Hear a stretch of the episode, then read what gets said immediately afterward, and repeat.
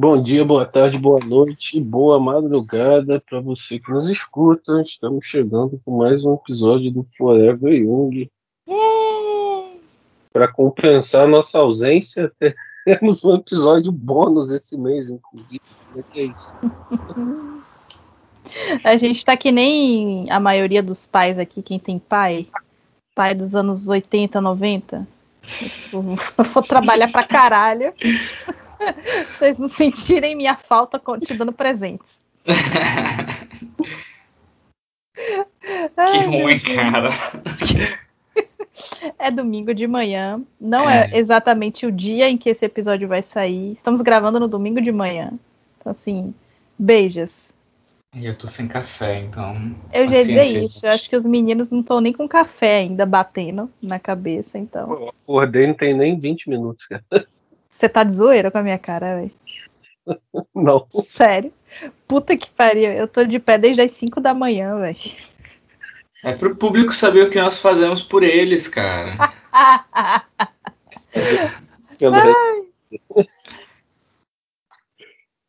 Puta que pariu, Mas vamos Pô. lá, qual é o tema de hoje, Jordan? É dia do psicólogo, essa profissão linda, maravilhosa, incrível. Zero dificuldade, zero perrengue. Uma formação incrível, né? Faculdade perfeita do Brasil, só forma bons profissionais. Eita, cara, e vocês já sentiram como é que vai ser? Então, hoje a associação não é livre, mas é libertadora. E vamos começar falando sobre, sobre o que exatamente dessa profissão maravilhosa. Primeiro, parabéns para todos nós. E... E... Parabéns, Jordan. Parabéns, Aslan. Obrigado. Obrigado, nossa. É, eu queria que as pessoas me dessem chocolate nesse dia, mas não tô encontrando pessoas. Você não ganha então... chocolate, não? Ah, eu tô, tô, tô em isolamento ainda, né? Então, se me mandarem por correio, eu tô aceitando. Deixa a caixa Caixinha de bombom.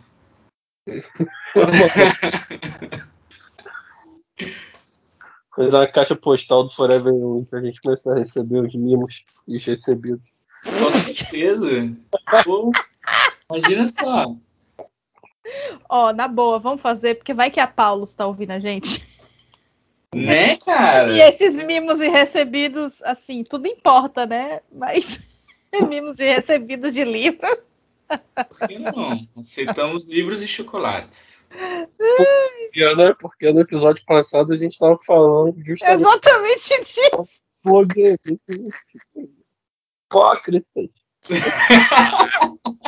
mas quando entra livro em jogo, ainda mais com taxação, com tudo, é, eu acho que a gente tem que dar uma reboladinha, entendeu? Certeza. Meu preço é livre. Dizia tropa de elite. Ai, mas assim, meu povo, o que, que vocês, é, que, que vocês acham desse, desse dia? A gente tem que comemorar? Não, alguma coisa sim, né? Não sei se necessariamente é para ser um dia de festa, mas hum. Você, né? você acha que é um dia de luto no sentido do verbo? Eu acho que é um dia. Ah. Talvez devesse ser um dia de reflexão, assim, sobre a prática, né? Não necessariamente de comemoração. Uhum. Reflete aí, negão. O que, que, você, que, que você pensa sobre a prática da psicologia? Não um livro, tá? Mas, enfim. Sim, sim.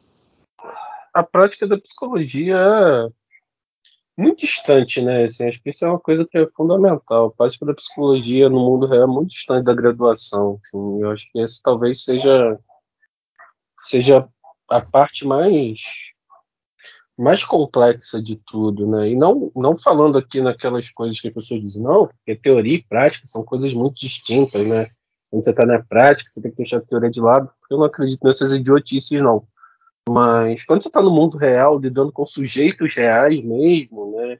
Pessoas que você não escolhe o caso, por exemplo, pessoas que você não sabe nada antes de elas sentarem na sua frente, uhum. a coisa muda de figura, né? Em comparação aos estágios da graduação, em que pelo menos uma triagem ou alguma coisa discutível sobre o caso você tem antes de começar a atender, inclusive podendo declinar ou não, né? Inicialmente. Você vai ficar... É. Quando alguém já suspeita de alguma coisa, né? Fora quando você pega alguma coisa na, na primeira, segunda sessão, sacou? Você, você tem você tem um ponto aí onde a prática não, não necessariamente bate o um encontrão aí com, com a teoria. Vocês tiveram bons estágios? Cara, eu tive. Assim, na verdade, eu já atendia antes, né? Antes do, do estágio obrigatório da graduação, eu já, já atendia. Você era coach, Jordan? Caralho.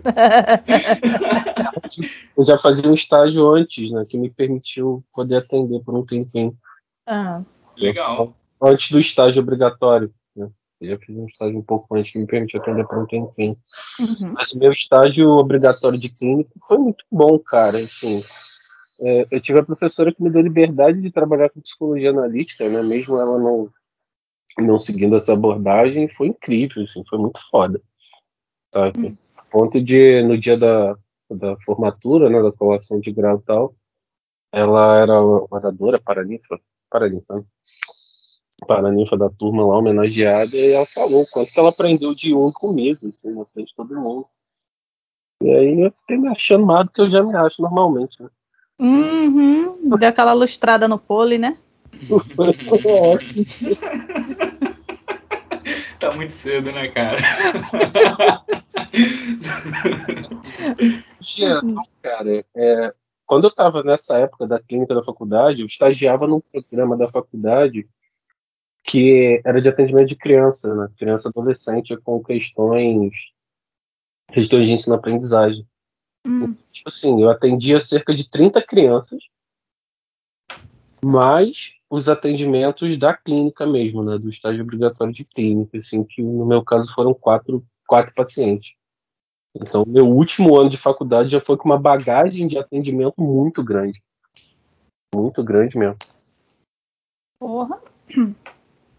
Último ano de faculdade, então os dois últimos semestres, mais ou menos, né? Isso. É.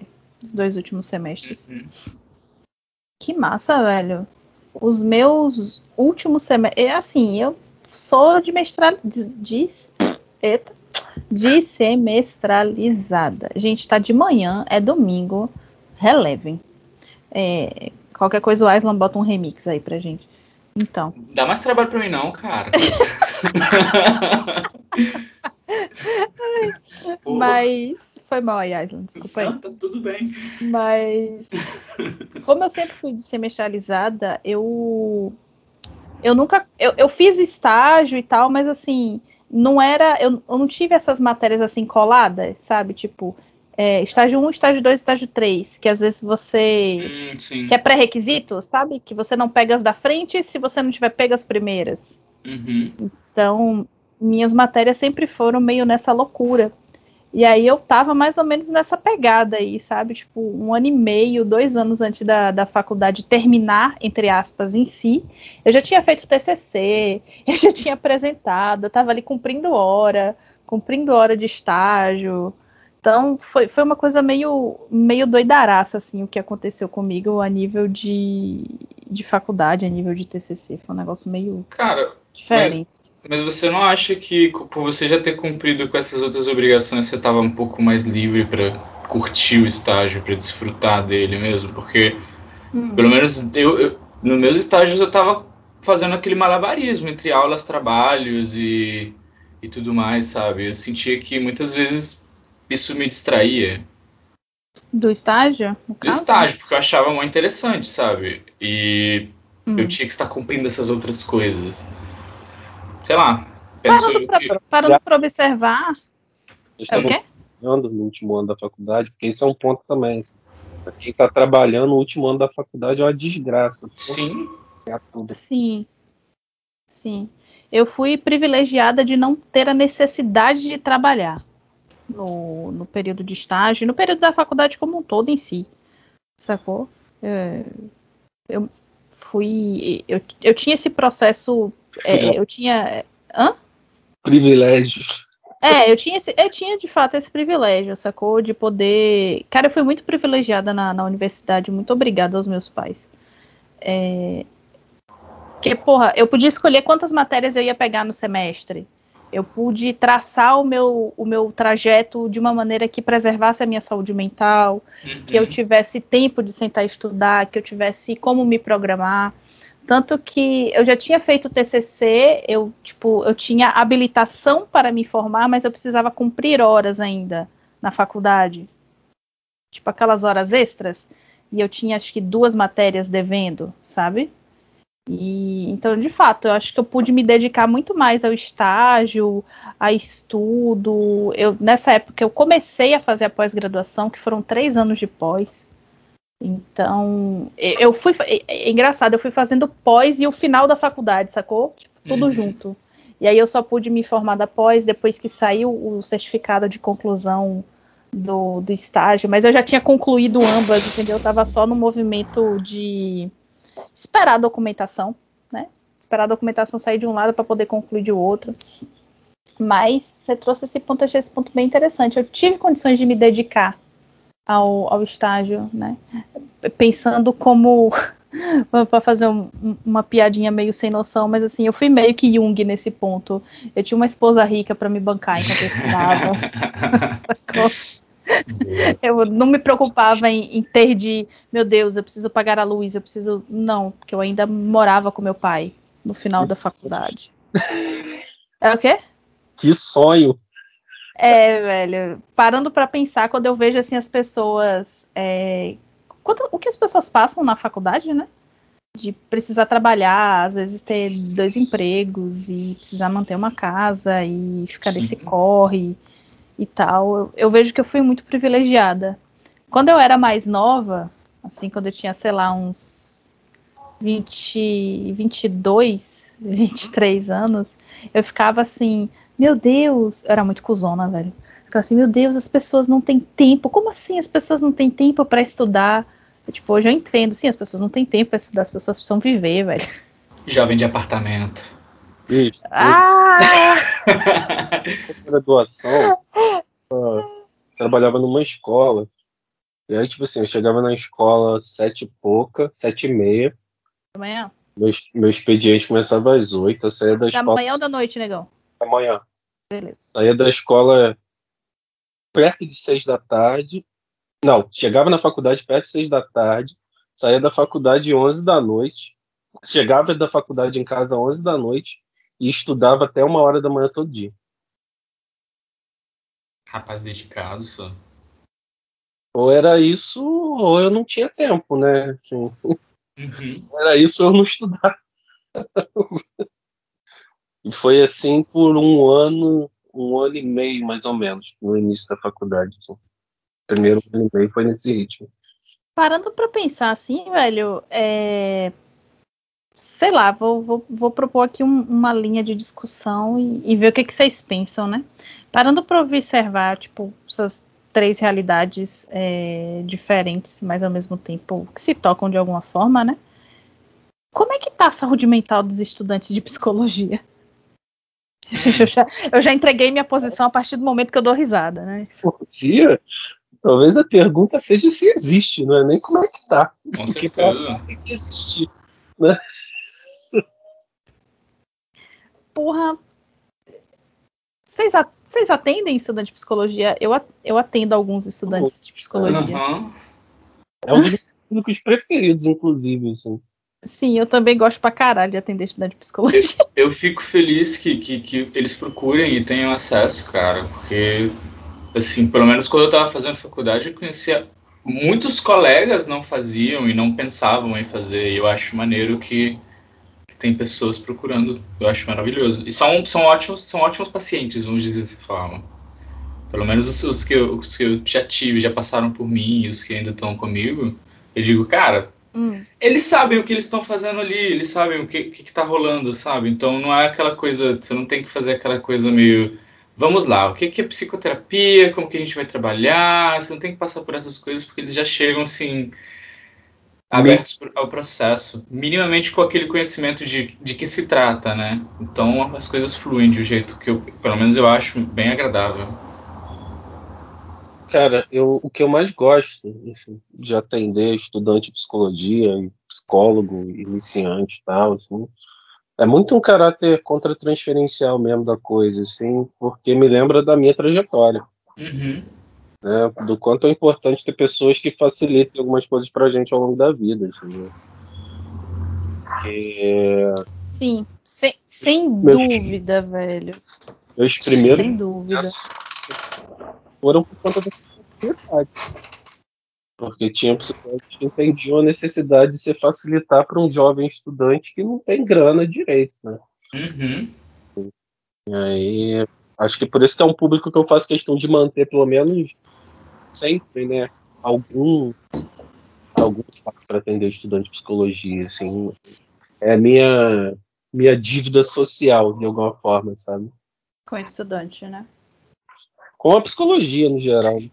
Não, não, tipo, não estou dizendo que é uma dívida com o estudante, mas assim, é uma, uma forma mesmo de retorno, como você falou, né? Sim. Uhum.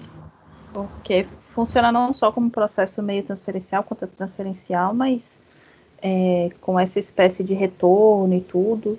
Mas é, é, é bonito, é interessante, porque eu também me vejo nesses, nesses estudantes que apesar de ter sido bastante privilegiada, eu vi a dificuldade que era e eu vi a falta de interesse que muitos dos estudantes têm, né?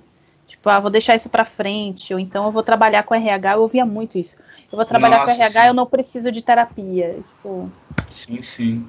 Amadão, você vai lidar com gente, você vai lidar com gente e eventualmente é bom você dar uma limpada aí no porão, né? Cara, a, a, maioria, a maioria dos meus colegas que, que foram para essa área de RH, RH, eles já estavam nessa área de RH, sabe? Eles conseguiram um estágio remunerado e, tipo, só falaram, já tô aqui, vou por essa linha mesmo, porque é o estágio que é remunerado. Pelo menos lá no México era assim. Mas do estágio nenhum, nenhum te oferecia esse tipo de, nenhum tipo de facilidade. Era seu corre, você tinha que ir atrás. Então, a galera que optava por essa questão de RH é porque basicamente era um trabalho. E você já estava dentro de uma empresa. Não é, não, é diferente disso, não é diferente daqui, não, man. Eu imagino. É, você está numa empresa, né, cara? Tipo, vocês vão te dar vale transporte, não sei o que, de alimentação, e você tem que te dar uma graninha, etc. E aí você já está lá dentro, então continuar lá dentro é a opção mais viável. E tá valendo talvez as pessoas não percebam que RH é um lugar de uma exerção de poder muito grande, né? Exerção é foda, né? um exercício de poder é. muito grande, né, cara? Então, mais do que nunca se faz sim necessário um processo psicoterapêutico, porque sim. a quantidade de sombras que podem se atravessar aí não está no gibi. Porra, quem você serve? É o trabalhador ou a empresa? É umas coisas assim. Com certeza. é umas coisas que, assim, que se você for liberar o filho da puta, você vai servir empresa e tá tudo bem para você. Né? É, e se você não tiver uma, uma tendência a ser burro, opa, desculpa, liberal, é, você vai ficar bastante dividido entre esse processo aí, né? Entre, Sim. e aí eu preciso comer, mas eu também tô preocupada com esse cara aqui que vai ser demitido, porque o cara tá tendo um, um tag e não tá conseguindo trabalhar direito, sacou? Na verdade, essa, esse atravessamento, né? Por que, é importante o psicólogo, independente de onde ele esteja, estar em processo? Porque você vai ser bombardeado com esse tipo de relação e com esse tipo de questionamento em qualquer âmbito, assim, não só na clínica particular, uhum. mas em outros serviços de saúde também. Assim, sabe? É, tem uma supervisionando, assim, que esses dias a gente estava conversando, supervisão, né? Ela trabalha na, na, saúde pública, assim, e que queriam fazer um fazer um laudo encaminhando uma usuária do serviço para como é que chama? Ela está na casa de acolhida, queriam encaminhar a menina já para detenção, sabe? Peraí, peraí, peraí, peraí, peraí. Quantos anos a menina tem? Ah, essa cara. pessoa. Essa ela tá pessoa. Tá, tá, próxima de maior de idade já. Assim. Puta que pariu, cara. Vai, vai acabar a sua estadia aqui e. pode... Você precisa ser institucionalizado em outro buraco. É, pode prender que não tem mais jeito, sacou? Que pariu, velho. Relações, né, cara, de sujeitos que não entendem que isso não é atribuição do psicólogo, assim.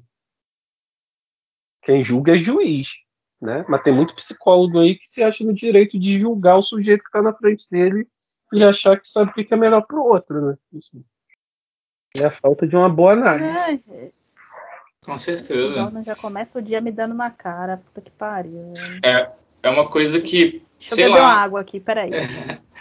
É uma coisa que é essa, esse, esse trabalho de, de estar no meio, né, cara, que, que o psicólogo faz. No RH você está entre os trabalhadores e, e essas outras pessoas lá dessa hierarquia mais, mais elevada. Em todos, todos os lugares nós estamos no meio, né? E eu acho. A imagem arquetípica do psicopompo é a que melhor serve pra gente mesmo, né, cara? É essa Sim. figura que faz a travessia entre os mundos, assim. É aquela coisa de nós comunicamos esses dois polos, né? Nós não mandamos em um ou outro, a gente só faz essa transição. A Ou gente- pelo menos a gente não deveria mandar, né? Em um ou outro. É o que, Jordan? A gente é Exu, a gente é Hermes. É isso que a gente faz. Ah, sim, sim. Uhum. A gente pelo menos não deveria mandar nem achar que a gente sabe qual é a verdade, o que é que é melhor pro sujeito, nem, nem nada assim. Só que assim, eu já trabalhei em serviço público e eu sei o quanto essas demandas vêm muito forte, né? É, e eu acho muito curioso. É, eu tava. Eu, pô, eu não vou lembrar, velho, não vou lembrar mesmo, mas eu tava ouvindo alguma coisa, ou vendo algum vídeo, ou alguém comentando alguma coisa sobre, sobre alguém tava falando sobre a polícia, alguma coisa assim, sabe? Tipo esses causos de, de, de, de polícia e tal. E aí, cara, acho que foi o Greg News.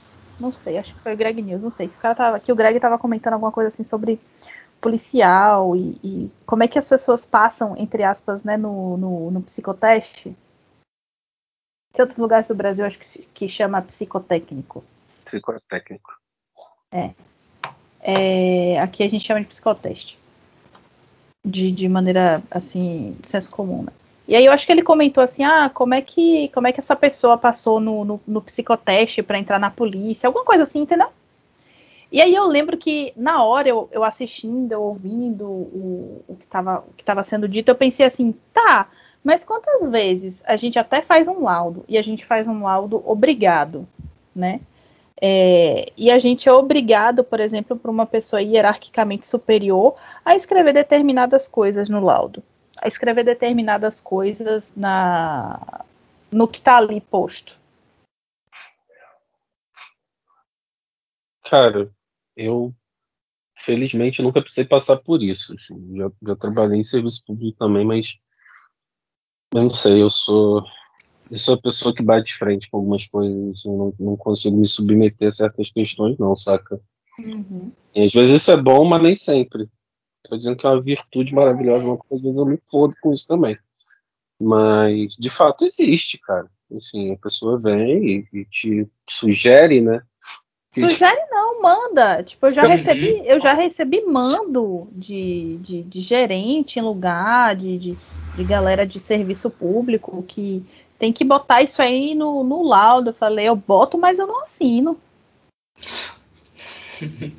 Você precisa de alguém para digitar para você, eu digito, mas eu não vou assinar. E se eu for assinar e for botar meu número profissional, vai estar escrito lá embaixo, bem bonito, que eu não concordo com essa posição, que essa foi uma orientação vinda de cima.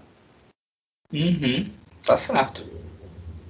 Sacou? Tipo, é, é, tem. e- Mas assim, não era nem tanto essa questão do poder que eu, que, eu, que eu quis abordar nesse ponto. Foi pensando o seguinte, massa, a galera cobra pra caralho, por exemplo, que a gente tenha.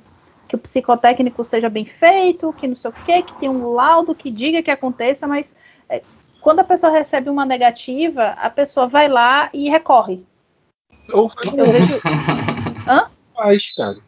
É o quê? Ou vai num outro que você paga e ele faz do jeito que você quer. Assim. Exato. E, e aí, tipo. Cara, eu recebi uma um contato de uma pessoa assim que até já conhecia, né? Uma pessoa que já me conhecia, é, nunca tinha sido minha paciente e tal. Aí ela queria fazer uma bariátrica. Aí ela me procurou. Ah, será que tem como você fazer um laudo para poder fazer e tal? É que eu tô com muita pressa, não tenho como fazer o, o número de sessões adequadas e pipipi, papapá, sabe? Enfim, eu te pago, assim, quanto que seria o valor total do, dos atendimentos? Não sei o quê. Ah. Eita, ó o bonde. Aí eu, amada? Como assim, cara? Como é que eu vou atestar um negócio nesse sentido, assim? Eu te conheço, mas te conhecer fora do set meu paciente é uma distância muito grande. Né? Eu não tenho noção do o que, que de fato significa, por exemplo, uma avaliação psicológica para qualquer coisa que seja nesse sentido. Né? Da profundidade que isso demanda. Uhum. É Com certeza. Já rolou de pedirem laudo para mim para vasectomia, mas a esposa do cara. Eu falei. É que a questão da habilitação mesmo, cara. Quantas pessoas que dirigem que não têm menor condição psicológica de pegar num carro? Eu acho que tem muita gente sem condições psicológicas de pegar um carro que tá dirigindo, cara. Eu acho que tem uma galera. O homem, nasce, o homem nasce bom, mas o trânsito corrompe. O transporte oh, público corrompe. Galera nervosa. Impressionante. É porque, porra, velho, eu tô muito psicanalista esses dias. Porque o carro é, é esse símbolo fálico, né? Essa grande rolona de aço aí que. que enfim.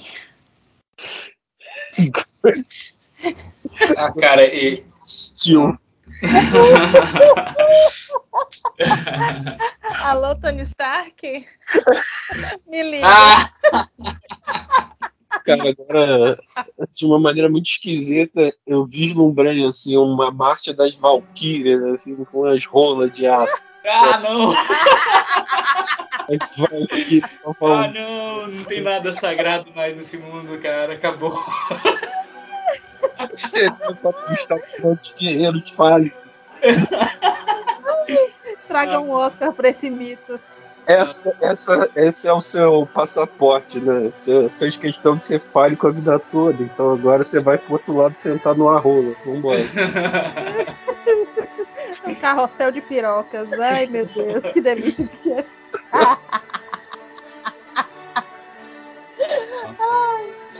É domingo desculpa, de manhã. Por favor, Asman, diga. É. É, desculpa, continua. Você ia dizer alguma coisa? Eu nem, acho que eu nem lembro mais o que eu ia dizer, na verdade.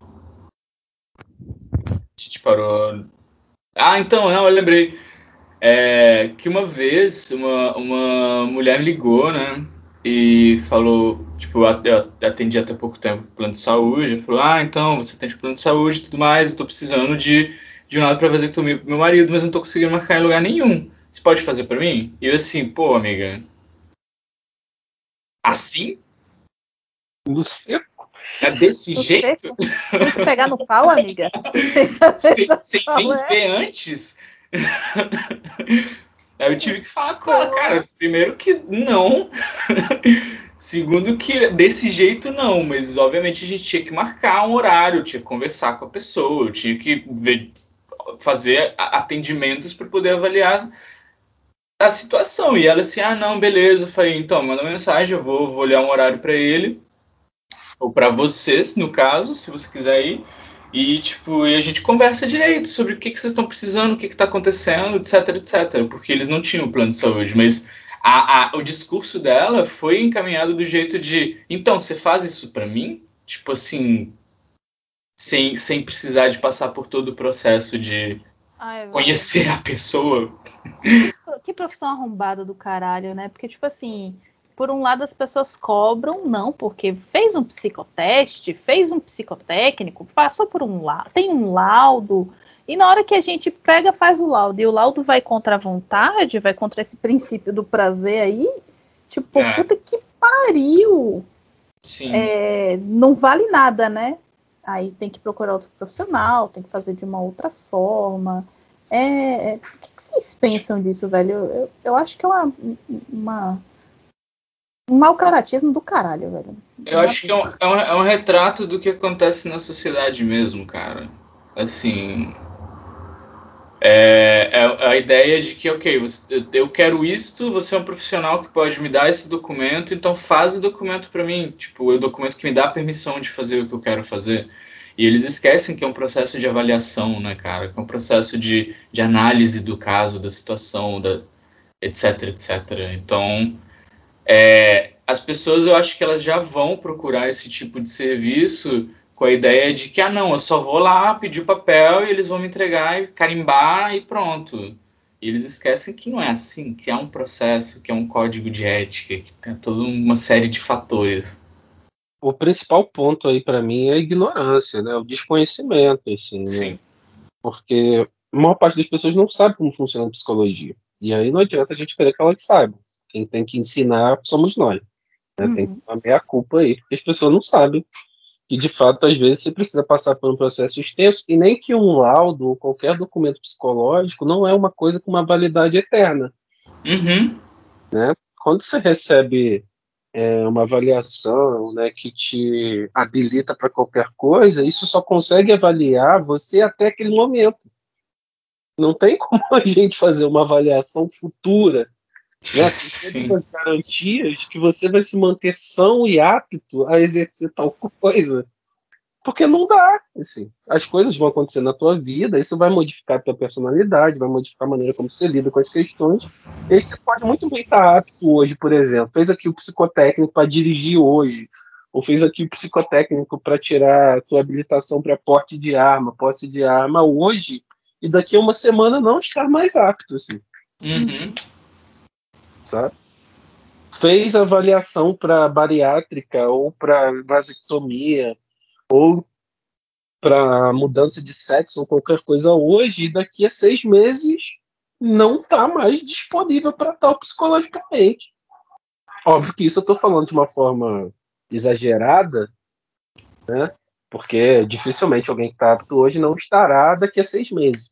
Mas pode acontecer. Cara, algo, algo que acontecia muito comigo, que eu percebi, e eu, eu acho, eu acho que, de novo, como você disse, parte da ignorância, as pessoas que, que chegavam comigo para fazer bariátrica ou, ou vasectomia, que era o que mais aparecia, elas já estavam em todo aquele processo de avaliação médica.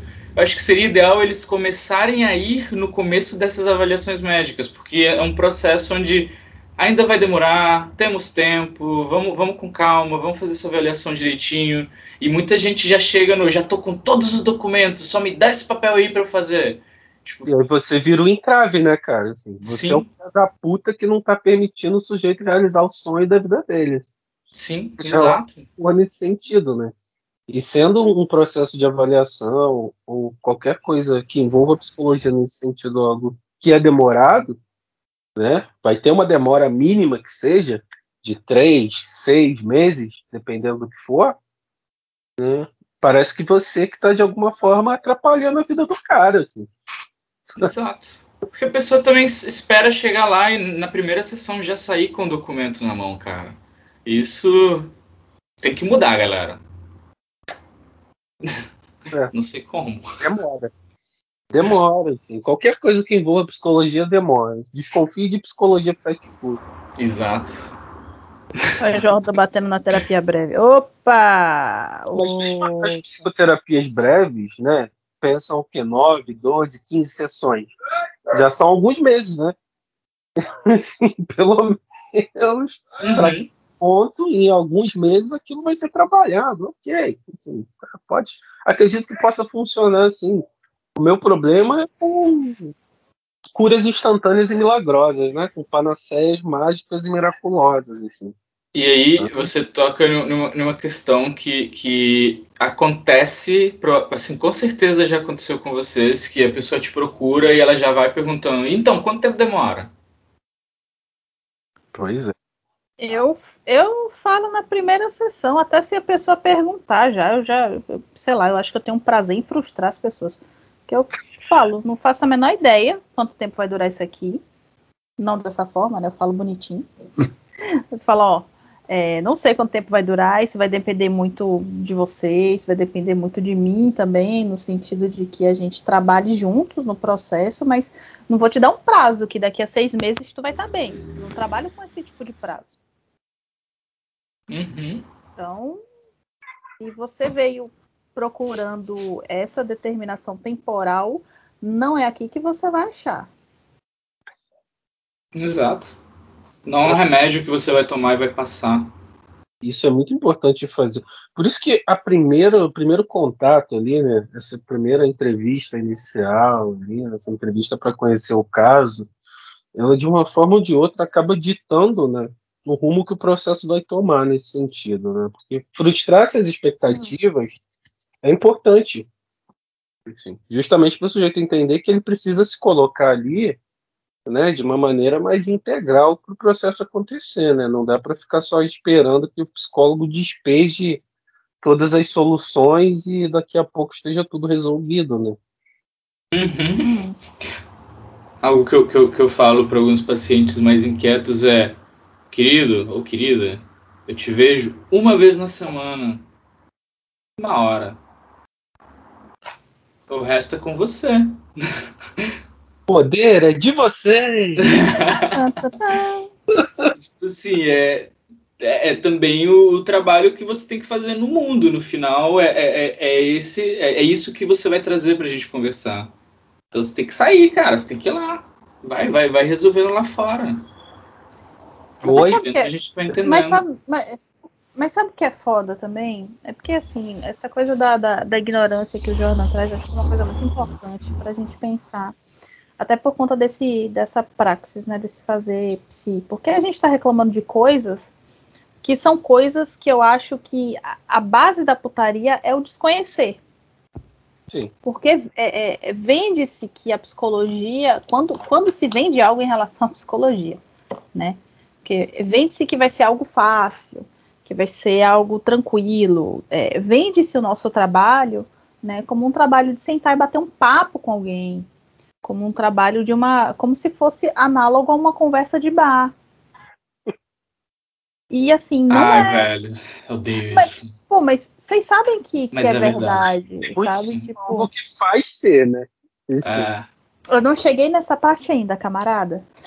Nossa, cara. vamos, vamos, vamos por partes, Jack o que mais acontece é, é, é, tipo, sei lá, eu tô no Uber, o Uber me pergunta, o que, que você faz? Eu falo, ah, sou psicólogo. Ah, sério? Então, você deveria de passar um dia nesse carro pra você ver psicologia. Tipo, cara, vai tomar no seu Eu sou meio psicólogo. Eu sou meio psicólogo. Ou eu estudo algumas coisas de psicologia. Já rolou pai de paciente ia falar, ah, que eu estudo coisas de psicologia. Ah, legal. Amigão, você tá me lembrando de um caso aí que, tipo, puta que me pariu, velho. O cara levantou pra, pra me bater dentro do, do, do consultório. Que isso? É, viado. Tipo, cara, ah, eu sou. Eu estudo também um pouquinho de psicologia e tal. Eu cheguei e falei: se o senhor realmente tivesse estudado um pouquinho de psicologia, o senhor saberia que o que o senhor tá fazendo com o seu filho é uma merda cara levantou pra cima de mim, eu, do alto do meu tênisinho, levantei também, tipo, fiquei olhando para ele. O cara não tinha nem 1,80m, caralho, era da minha altura, 1,70m. Aí ele locou o olho assim comigo, né? Tipo, trancou o olho assim comigo, ficou me olhando, deu aquela estufada de peito, parecendo um pombo. Eu falei, e aí? Ah, porque não sei o que. Eu falei, ó, oh, meu querido, o senhor tá, tá recebendo a intimação da, da justiça por isso, isso e isso por conta do seu filho. O senhor decide se o senhor quer fazer. Minha clínica está aberta. Se o senhor quiser vir aqui, saber do seu filho, conversar, blá blá blá blá, blá tô aqui para te ouvir. Mas não levanta para bater para cima de mim, não, porque essa atitude agressiva não vai levar ninguém a lugar nenhum.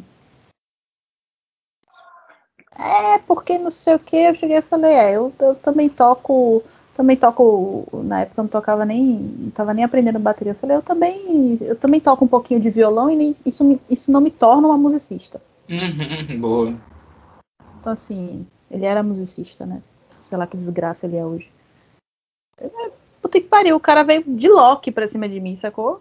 E quando ele deu aquele passinho pra frente, eu falei, amado, eu fiz seis meses de Kung Fu. Isso também não faz um artista marcial. Entretanto, eu vou saber bater. Uhum. Eu espero que a gente não chegue nesse nível de agressividade.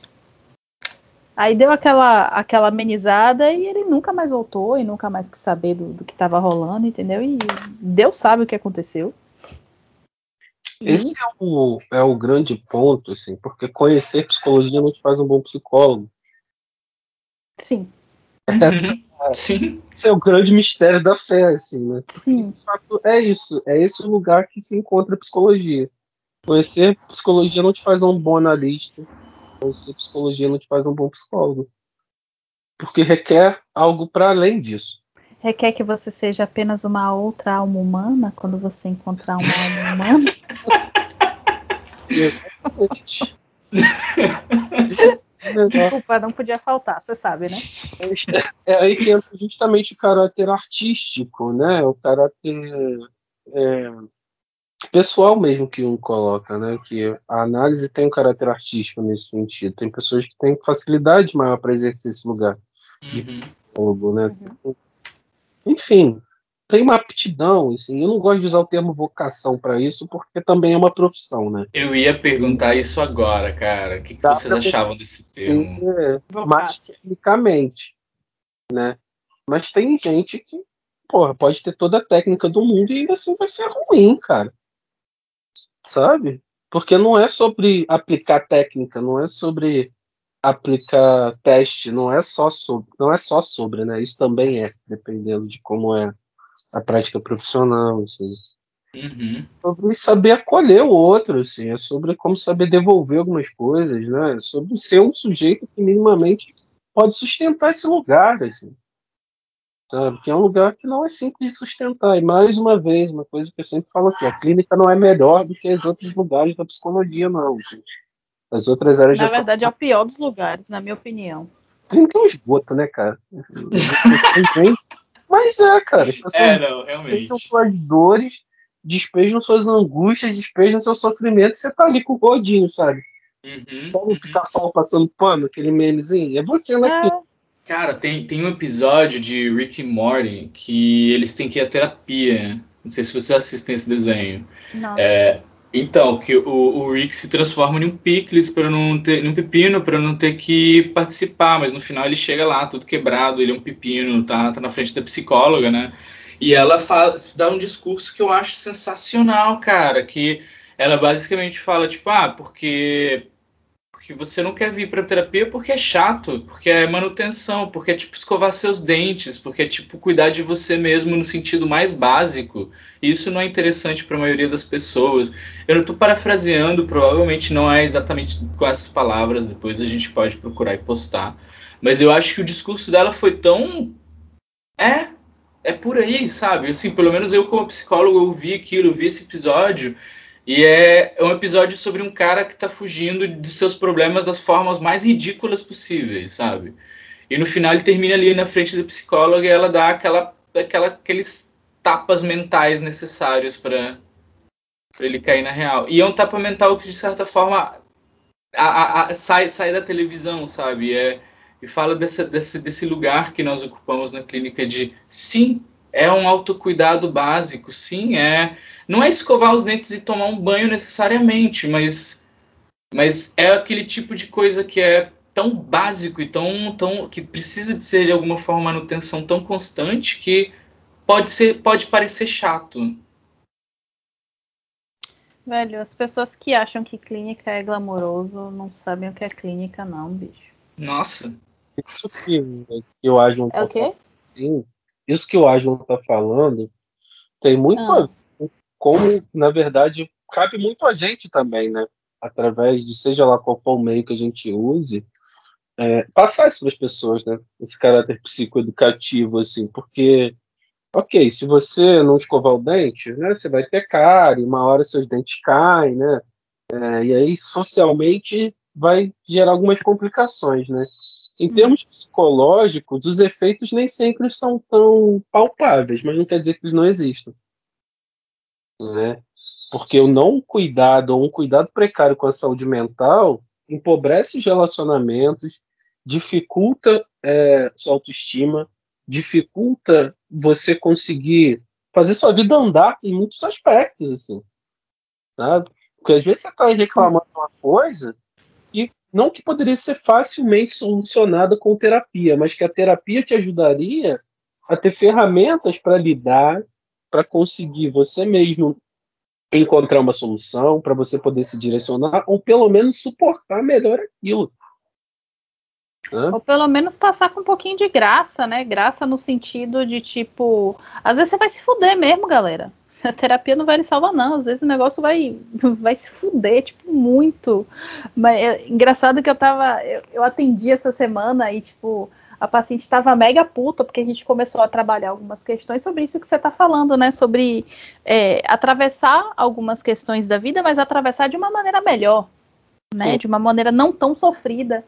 E aí ela batendo no pé comigo, tipo, tá vendo? As coisas acontecem, não sei o que, não sei o que. Eu falei, sim, as coisas acontecem, mas olha só o que você fez. Você passou muito melhor por isso do que você teria passado em outra ocasião. Você passou com estratégias muito mais adequadas para lidar. Então, teu chefe te encheu de, de pepino para resolver, você foi capaz dessa vez de virar pro teu chefe e falar, olha, é, eu não tenho condição de resolver isso sozinho, eu preciso de uma equipe. Em um outro momento, é, é, isso não teria sido feito, isso não teria sido dito, né? O sofrimento tá lá, o sofrimento existe, o pepino continua lá, o abacaxi tá lá, lindão para ser descascado, tá ligado? Mas ela agora já disse que ela precisa de uma faca, ela precisa de, um, de uma bandeja, ela precisa de um local para condicionar o abacaxi depois de descascado, entendeu? Já um, uma outra forma de você reagir a problemas que você precisa uhum. solucionar de alguma forma. Esse e maior... isso também é saúde mental, velho. E que são cotidianos. E é esse, ele te dá responsabilidade. Nem todo mundo está disposto a ter essa responsabilidade, saca? Você é, vai fazer... alonga, alonga, um pouquinho isso aí, Jordan. Alonga um pouquinho isso aí, que isso é interessante. Eu tô entendendo, mas eu queria que você alongasse. Quando você está num processo psicoterapêutico, você vai perceber que muitas coisas, assim, você tem como agir a respeito. Né? Mesmo que seja uma mudança pequena. Às vezes você não faz, não faz porque não tem condições naquele momento, né? Mas a ideia de um processo psicoterapêutico é te instruir a tal, assim, a perceber que você pode agir. Né? E que minimamente, se você não puder agir diferente, que existe uma escolha, talvez. Isso faz muita diferença. Porque aí senão parece que a vida sempre contra você. Me against the world. e não é, cara. Às vezes tem escolhas, assim. Você poderia fazer diferente naquele momento. Não, mas tinha uma escolha. Você optou por fazer assim, beleza. Então vamos ver o que, que dá para fazer com isso. O maior problema da psicoterapia é que ela te dá responsabilidade. E aí você percebe que, bom, eu preciso mudar algumas coisas, eu preciso agir diferente. Né? Eu preciso minimamente me mexer em algum ponto. Não dá para ficar colocando só a culpa no destino, né? Como se o destino fosse completamente inexorável e quisesse te fuder o tempo inteiro. Uhum. As valquírias com as pirocas de aço. Você não, cara, porra. Imaginei, de novo.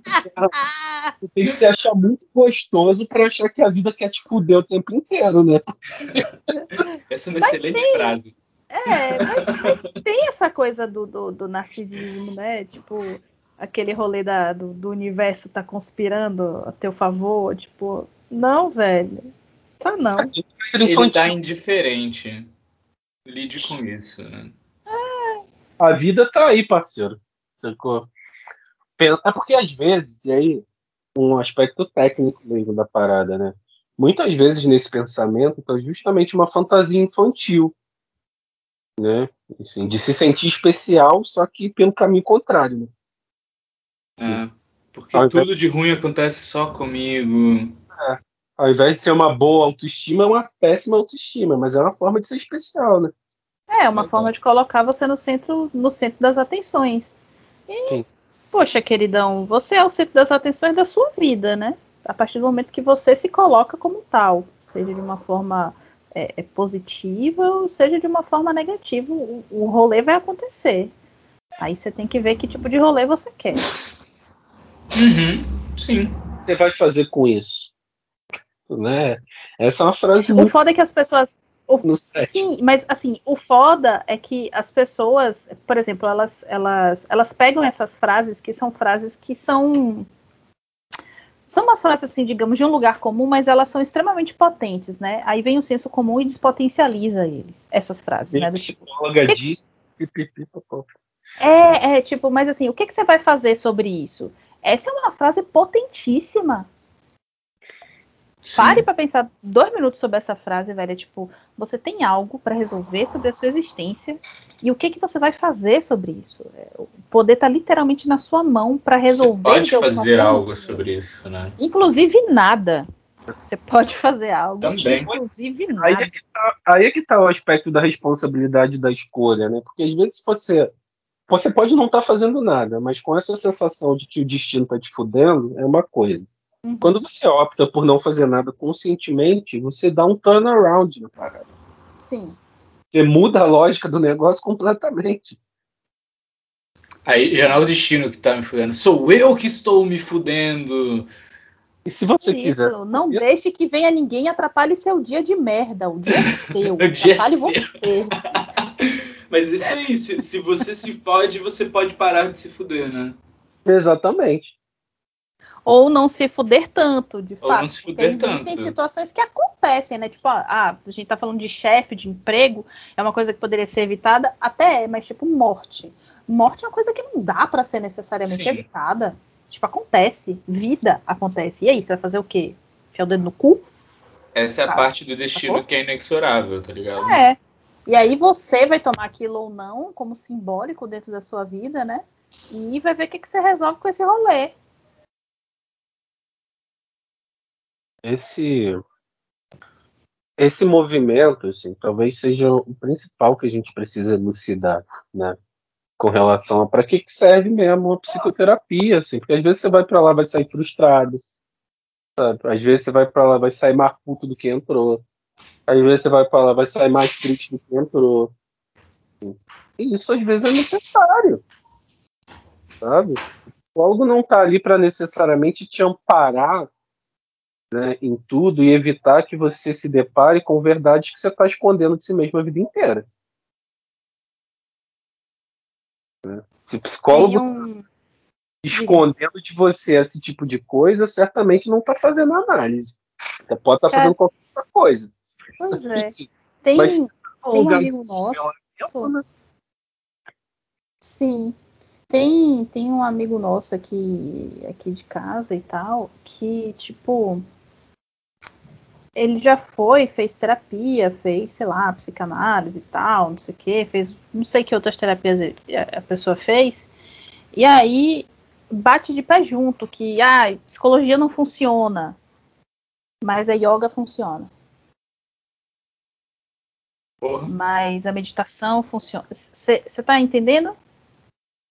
Porque é é justamente essa coisa do trabalho do lixeiro, do, do trabalho da pessoa que vai enfiar dedo- a, a mão no cu, vai fistar o elefante para ajudar o elefante a cagar. É, é, clínica não é limpo. Clínica não é algo limpo. É algo muito sujo. Sim, é, é trabalho com nigredo, né? Com, Tô- com porra. cocô, com Aí lama. você, aí você vê o, a pessoa vira e fala uma coisa desse jeito, né? Eu, eu não tô nem colocando aqui na baia a possibilidade do psicólogo ter sido uma merda, de não ter rolado uma, uma transferência, uma contra-transferência legal, de o cara ter feito, a pessoa ter feito uma condução equivocada, porque isso acontece, né? A gente não é o supra-sumo da emoção e vai acertar sempre. Às vezes existem condições erradas do, do processo. Mas vezes- quando você para para pensar, o que está funcionando para o cara é, é, é uma yoga ocidentalizada. Porque, assim, eu entro em crise existencial a nível pessoal quando alguém me fala que está fazendo yoga e que, yoga, é, que a yoga está ajudando essa pessoa. Tipo, yoga Aí- é seva. chora e a mãe não vê. É, é, assim, deixa eu deixar uma coisa um pouco clara. Eu não, não conheço muito sobre a yoga, mas até onde eu sei, yoga é seva. Yoga é um serviço que você faz a Deus, é uma devocional, é uma coisa análoga a você fazer uma trezena de Santo Antônio. Só que pra galera lá hindu.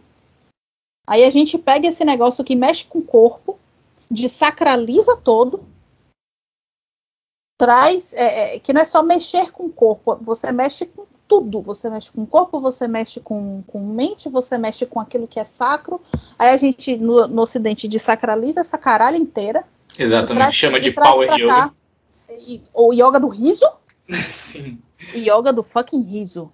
E yoga do riso, por favor, distorça minha voz. Yoga do riso. Yoga do colocar um eco. É, yoga do riso. Sabe, tipo, isso me constela de uma forma porque você está desacralizando algo que é muito próprio para tamponar outra coisa. Então, quando eu ouço isso, a é, psicoterapia não funciona, mas funciona para mim yoga, eu penso assim, hum, entendi. Entendi tudo. Acho que o alerta do controle, né? não entendi. Alerta então, o controle detectar. Tô aquela respirada funda e falar assim, vamos falar de outra coisa, né? Na você não tem controle algum nesse sentido, né? Embora yoga e meditação também sejam práticas que preguem um flow, né? Preguem é, uma libertação desse sentimento de controle, você está de alguma forma conscientemente se movimentando para aquilo, né? assim, no sentido de você escolher, escolher para onde vai, pelo menos inicialmente. Em análise, não. Assim. E aí a gente lembra lá da, da fala do Jung no Arquétipos Inconsciente Coletivo, está bem no começo, por volta da página 25, ou parágrafo 25, não lembro agora. Mas é bem no comecinho, do quanto o Ocidente faz questão de pegar as coisas orientais, se vestir com elas e achar que está abafando, né, cara? Assim, e achar que tá resolvendo. Botou uma bata, virou junguiano. oh, Deus! Ajuda! Tipo, a gente, a gente mendiga, a gente mendiga as questões orientais como se o Ocidente não tivesse capacidade psicológica de resolver suas coisas. A gente vai lá, tira as coisas de contexto, traz para o nosso, uhum. já perdem a sua capacidade, ou pelo menos grande parte da sua capacidade, né? E acha que isso vai resolver tudo, assim. Né? Vai, vou me orientalizar porque o Ocidente é ruim, o Ocidente não presta, só as práticas orientais. Olha como o povo oriental é, é evoluído, sabe? Olha como o Oriente descobriu os mistérios do inconsciente, assim. E aí você nega suas origens. Toda vez que você nega suas origens, assim, com esse tipo de discurso, você nunca vai curar porra nenhuma, sempre informar. Assim, você precisa estar muito bem contextualizado de que o que você está fazendo, qualquer coisa nesse sentido. Assim, você tira é, do berço, né? tira da sua gênese simbólica e vai utilizar, não quer dizer que ela não possa funcionar. Assim, pode funcionar, mas vai ser por outros motivos.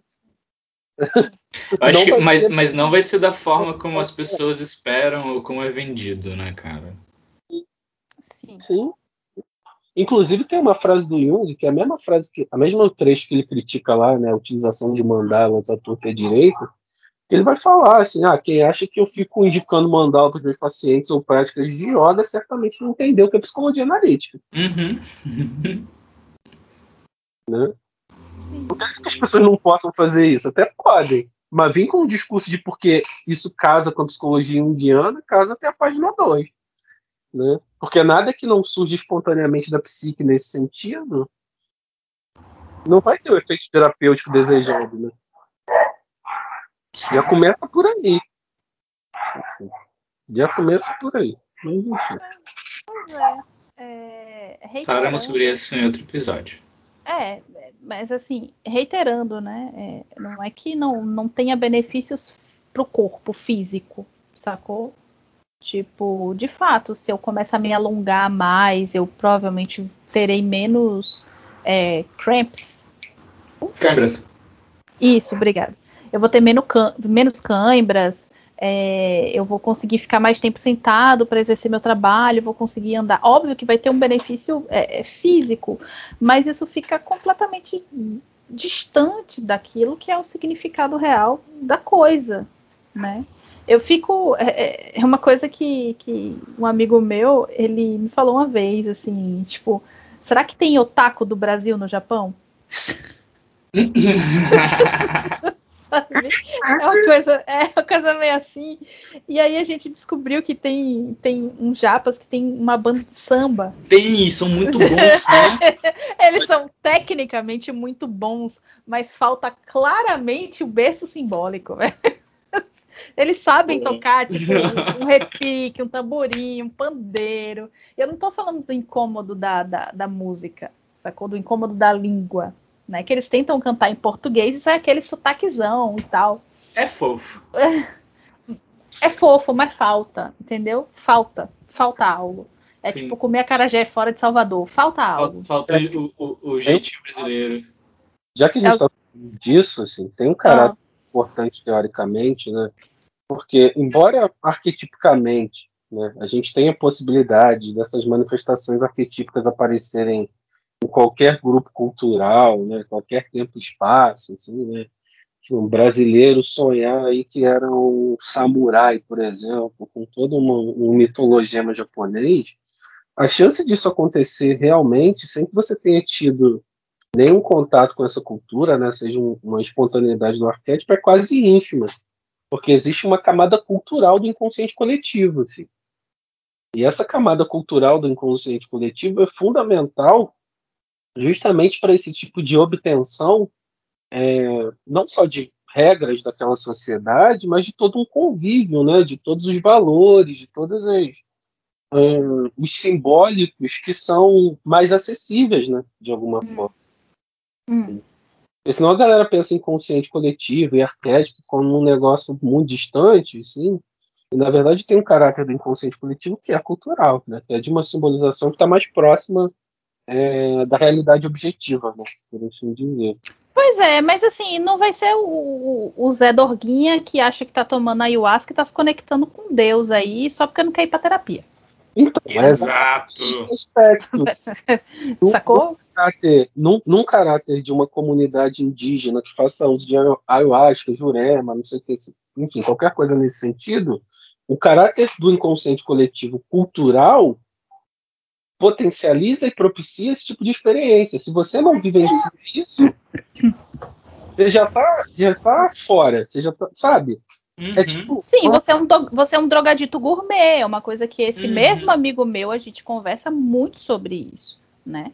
É porque é, é- é diferente eu, como o Aislan falou, né? Menina de apartamento. Eu, menininha de apartamento, vou todo final de semana lá tomar um chá. Ou vou todo final de semana fazer a porra da toxina do, do, do sapo, que agora parece que virou moda. Ah, sim, o cambu. Ah, é, o cambô.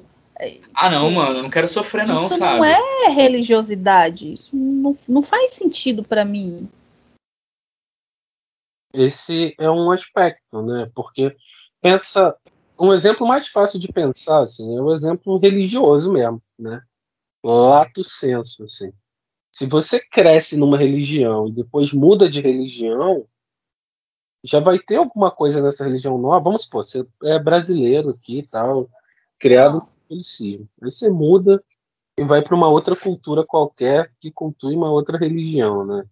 É, Ah, quando você tiver contato com isso, você nunca vai ser 100% pertencente àquilo. Uhum. óbvio, não, faz.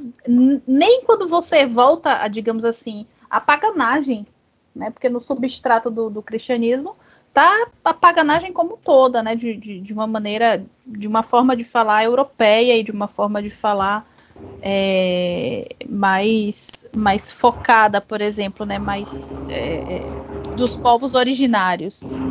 Você vai ter essa camada e você nunca vai pertencer a esse local. E tá tudo bem você nunca pertencer a esse local. Eu acho que a expropriação do, dos símbolos, como se fosse uma espécie de reconstrucionismo de algo, isso é muito pouco provável, na minha opinião. Isso é você pegar yoga para fazer no final de semana achando que você tá iluminado. Porque também tem isso. Você pode Sim. fazer sua porra de seu yoga porque vai fazer bem para sua perna. Vai fazer bem para sua coluna, vai fazer bem. E, e você ter consciência É. disso. A gente retorna aquela coisa de você ter consciência do que você está fazendo. E aí, dá uma oxigenada no cérebro que é mó gostosa. Isso, Mas, isso, enfim. cara. sim, sim, tipo, tem posições, que, as pouquíssimas posições de yoga que eu consigo fazer, eu faço porque ajuda a respirar, ajuda a alongar minha coluna. Eu tenho uma pressão na cervical muito forte, até por conta do próprio trabalho. Então, assim, ajuda, mas eu sei que aquilo é uma questão física. Eu não tô fazendo yoga para, por exemplo, estudar o kama. Eu não tô Uhum. fazendo yoga porque eu tô prestando, eu não tô fazendo bhakti yoga para prestar um serviço a, a, a Krishna, entendeu? Eu, tipo, Você nunca vai atingir o grau que um hindu atingiria nisso. Esse é o, Sim. Né? isso que tem que ser a consciência. justamente no sentido da iluminação que isso pode proporcionar para ele, porque ele é um sujeito dessa cultura. Né? Esse aspecto cultural do inconsciente está presente ali para ele, que não dá para você. Você pode viver 500 anos na Índia. Sim. não vai, não vai. A cultura molda a maneira como você percebe algumas coisas e como você introjeta outras também, assim, fora todo esse substrato de eu, eu acho que vocês falaram do, do chá, né? Eu acho que em algum momento a gente pode fazer um episódio sobre isso. Também era uma ideia, mas eu penso que é, é igual vocês estão falando. Aconteceu, aconteceu e acontece o que aconteceu com o yoga. Tipo, vamos tirar as disposições legais porque são esteticamente vistosas e a gente pode tirar fotos e vão ser bonitas.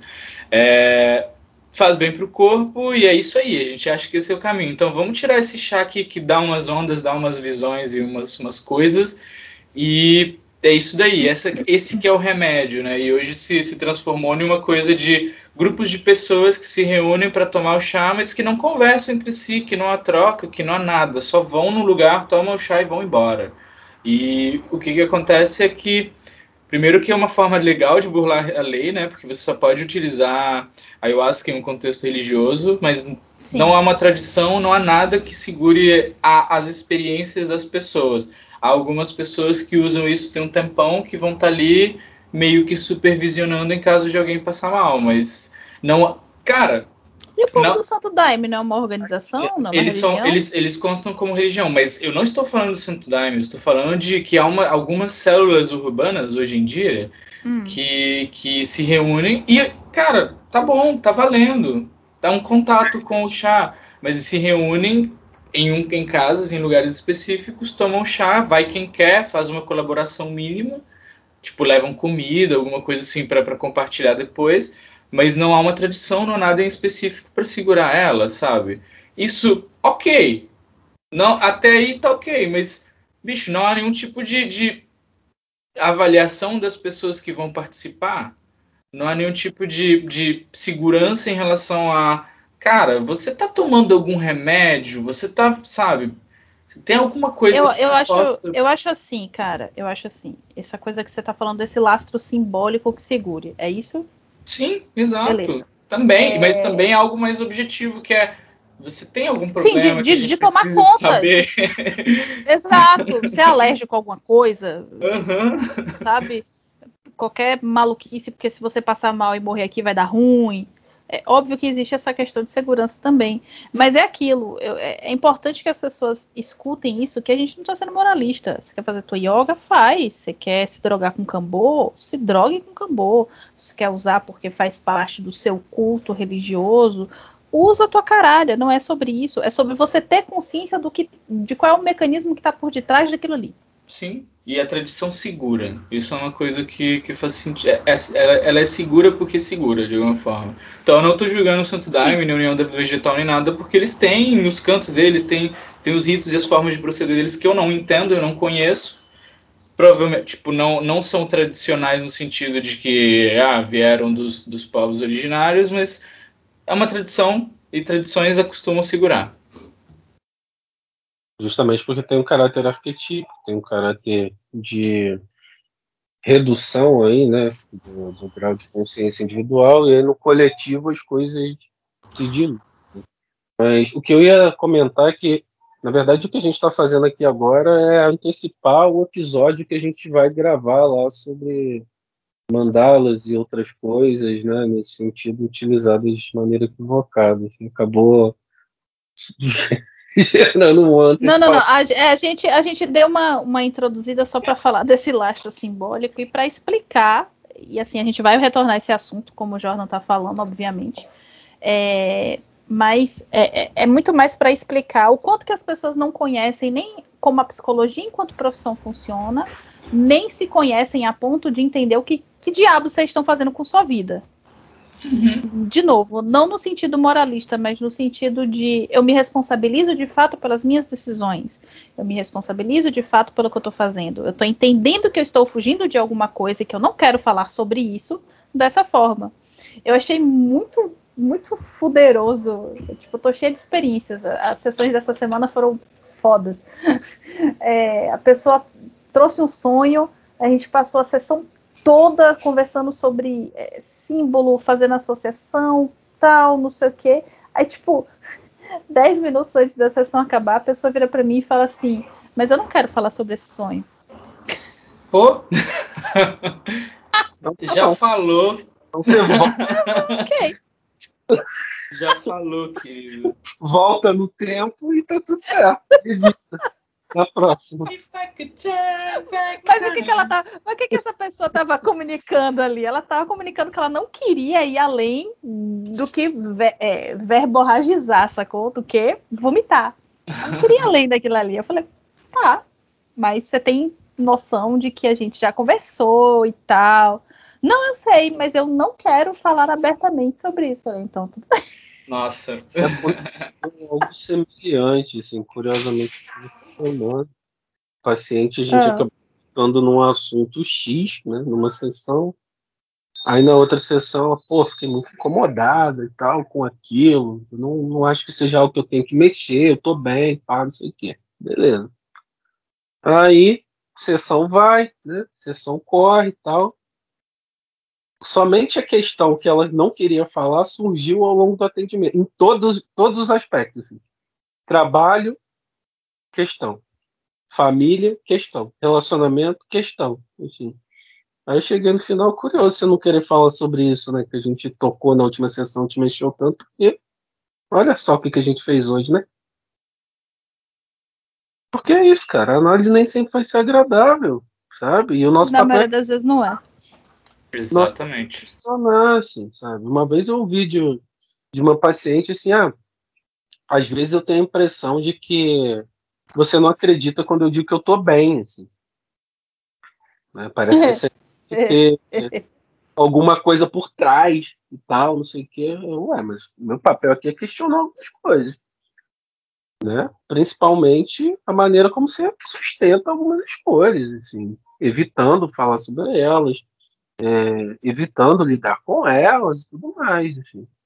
Como é que é esse entendimento aí de que eu duvido de você? Você acha que sou eu que duvido? Aí ela parou assim. Porque meu lugar aqui não é de julgar nada. Assim. Você está entendendo como julgamento, eu posso estar equivocado em alguma pontuação que eu fiz? Até posso. Mas esse entendimento que você está tendo não é sobre mim. De que eu estou julgando que você não está necessariamente bem e tal, não sei o que. Aí ela deu uma paralisada assim. Aí eu apontei uma coisa que ela já tinha dito numa outra sessão, justamente sobre essa questão de se julgar o tempo inteiro e de como as dúvidas deixam ela desestruturada, né? Enfim, quando ela Aham. duvida das coisas, ela não sabe o que fazer da vida. E aí tudo fez sentido. É muito, é muito curioso, velho. Porque no final das contas, não é que todas as questões e todos os problemas vão ser resolvidos quando as pessoas entenderem o que é um processo terapêutico e etc, etc. Não, mas é, é muito provável que as pessoas já cheguem um pouco mais. Eu vou usar essa palavra no momento por falta de uma palavra melhor, tá?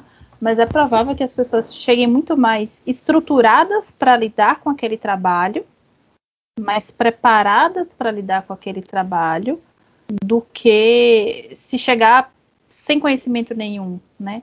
Porque uma coisa é eu virar para vocês dois e falar, galera, vamos passar um final de semana é, aqui em, em, em minha casa? Aí vocês falam, porra, massa, né? Beleza, vamos passar um final de semana aí. Salvador, praia, festa, uhul. E aí, quando vocês chegam aqui, tipo, a casa tá em obra e eu recebo vocês e dou um martelo e, sei lá, um, um, uma maquita na mão de cada um e falo, então, gente, vão começar a obra? Porra, vocês nem trouxeram equipe de proteção, nem nada. Então é, é esperado que você. É o quê? Eu achei que eu ia para ir curtir, tô vendo que eu vou para ir trabalhar. É, e tipo, e trabalhar pesado, e se sujar, e talvez martelar um dedo, pregar algo errado, quebrar e requebrar coisa.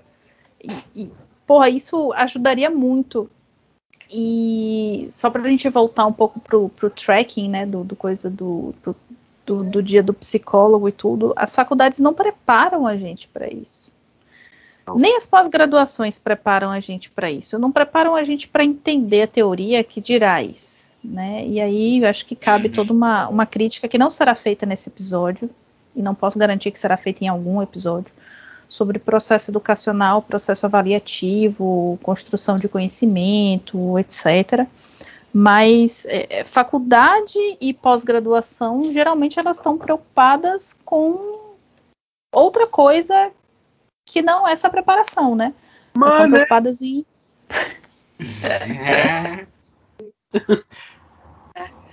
é. Eu tava, eu tava, tentando ser delicada, é sempre assim, eu tento ser delicada, é ver o Jordan e passo o boi. Sabe aquele meme, tipo, tá vindo o, o, o ônibusinho assim, fofinho, tipo, Indianara sendo delicada, e o, aí vem um bonde por trás e, tipo, arrasta o, o buzu, é o Jordan. Indianara sendo delicada, é ver o Jordan, mas nem... eu, atropelando o rolê todo. Eu fiquei pensando no que você estava falando, na questão da tradição e tudo mais, né? E aí vem uma perguntinha pra, pra, pra gente, que é. E na, na, na, clínica, o que que segura? Não no sentido de o que que segura o paciente, mas o que torna segura a clínica? É a abordagem? É a pessoa? É o quê? O que, que vocês acham? Segundo Jung, é, a, é a abordagem centrada na pessoa. Uhum. É a abordagem centrada na pessoa. que torna seguro o rolê, né? A melhor ferramenta que a gente tem, na minha opinião, né? É a, a, melhor técnica, a melhor ferramenta, a coisa que segura o bagulho é o, o, o é você. A teoria vai estar tá lá para te. É o quê, Jordan? É a sua personalidade, é o seu processo, é o quanto você aguenta segurar Sim. um tiro entender que ele não é para você, né? Sim. Sim. Total. Sim. Com certeza. Eu é, penso ter, que, é que, Esse lastro simbólico, diga-me. E, e, é por aí, cara. Eu penso que, que, que a gente tá. Eu, penso, eu falei de tradição e é nesse sentido, o sentido de eu já passei por uma experiência, já passei por essa experiência e estou acompanhando você que está passando pela sua experiência. Então eu vou entender que o tiro não é para mim, porque eu já tirei também para todo lado, sabe? É nesse sentido. O que, que vocês acham dessa ideia? Mas é isso. Eu preciso né? de um meme seu, rapidinho, eu preciso de um meme seu, porque eu imaginei você naquele meme do, do da cara do, do, bispo, só que com duas metralhas. eu preciso dessa figura na minha mesa até o final de semana acabar. Mas diga, Jordan. Vamos botar a cara do Aslan. Isso, eu preciso disso. É, quanto, Divertido, divertido. O Jung vai falar né, que não se faz análise com o que se sabe, se faz análise com o que se é. É exatamente sobre isso, cara. É, é você ter uma personalidade né, desenvolvida o bastante para segurar essas porradas. Assim. E saber indicar para o outro é, algumas coisas que ele está apontando é, sem o afetamento que isso poderia te causar né, sem, falando aqui de uma maneira mais simples e didática, até sem contra-transferir de uma maneira inadequada. Uhum. Né, porque, de alguma maneira, em algum grau, o paciente vai projetar algumas coisas né, nesse sentido para você. Enfim, você precisa manejar isso, jogar de volta, ver como é que vai ser esses malabares aí, sabe? Então, a personalidade do analista é a principal coisa. Enfim, o quanto ele já andou no processo dele, o quanto ele se conhece, né? E aí volta aquela outra frase: você não pode exigir do paciente uma coragem que você não teve. Uhum. Porque é muito fácil sentar na cadeira do analista e esperar, esperar que o outro se vire do avesso. Assim. Sim. Se vira aí, querida. Se retalhe, se reconstrua, se recorte e tal. Sendo que você não conseguiu dar nenhum passo fora da tua zona de conforto nesse sentido. Pois aí é. demais. Assim. E aí voltamos à questão. Clínica não é fácil. Porque. Graça, clínica é difícil. É. Clínica é difícil. Exercer a clínica com sabedoria, né? exercer a clínica com parcimônia, não é para qualquer um.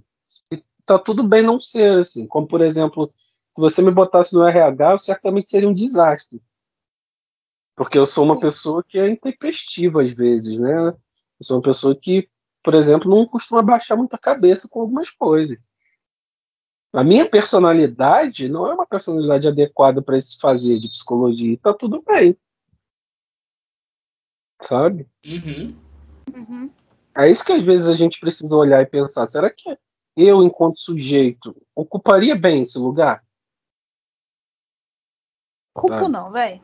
Culpo não, culpo não, já sei, já tô ligada no movimento. Isso para todas as áreas da psicologia. E aí a gente tem uma, uma- um atravessamento que é pensar a questão da profissão.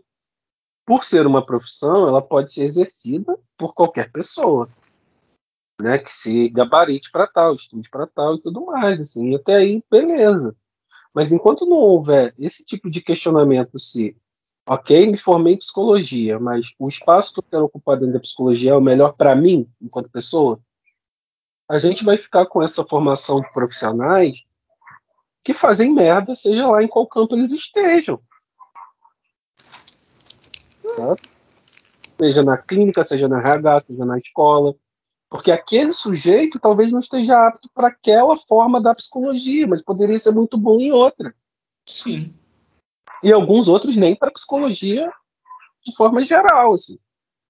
Né? Porque tem muita gente que às vezes entra por uma questão familiar, né? Pressão familiar, às vezes para seguir os passos do pai e da mãe. Enfim. Como Às vezes porque não passou em medicina. É, coisas, assim. Vai ter gente que vai cair na psicologia por N motivos, assim. Conheço uma pessoa, por exemplo, que odeia atender e tá lá, atendendo clinicamente. Ela acha uma merda. Que bad. Ela estudou comigo, assim.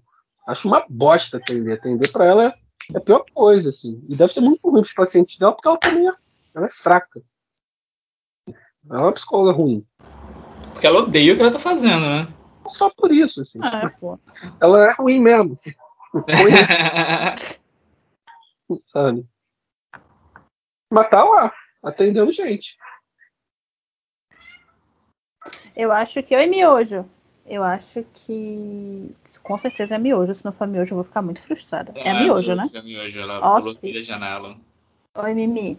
É, cara, é, eu acho que isso dá uma, dá uma resumida interessante em todo o processo, né? Psicologia é uma profissão, é importante. Se você se gabaritar, você pode exercer, mas isso não quer dizer que você vai ser bom.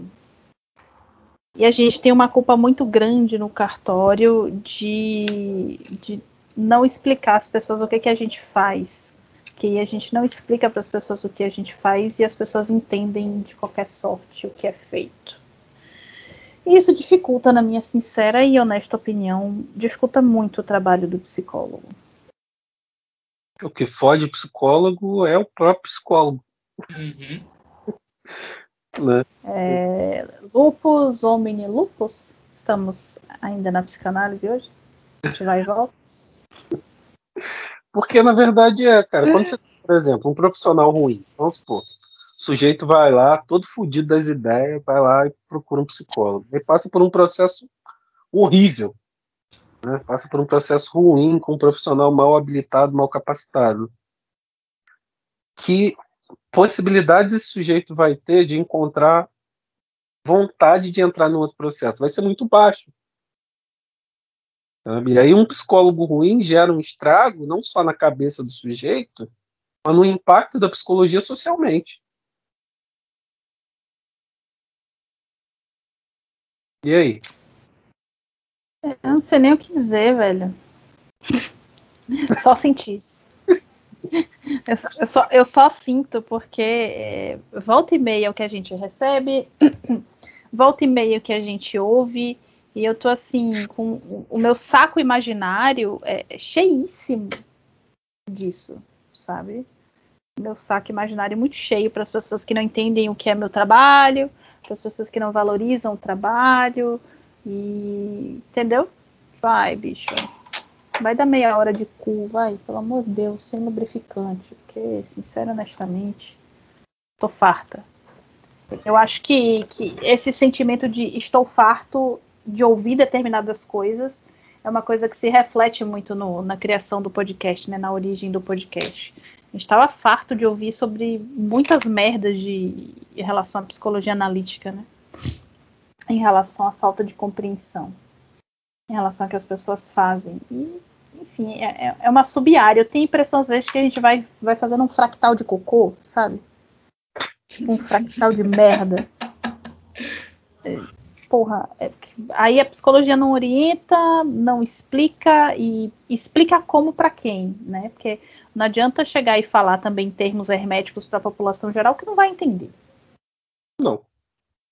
Mas interessa que entenda? Aí entra outra questão. Assim, é, sacou? E aí, man? Emancipar é uma desgraça, velho. Emancipar, as pessoas não querem ser. As pessoas não querem emancipar, as pessoas não querem ser emancipadas. E eu vou cortar meus pulsos ali, porque puta pariu.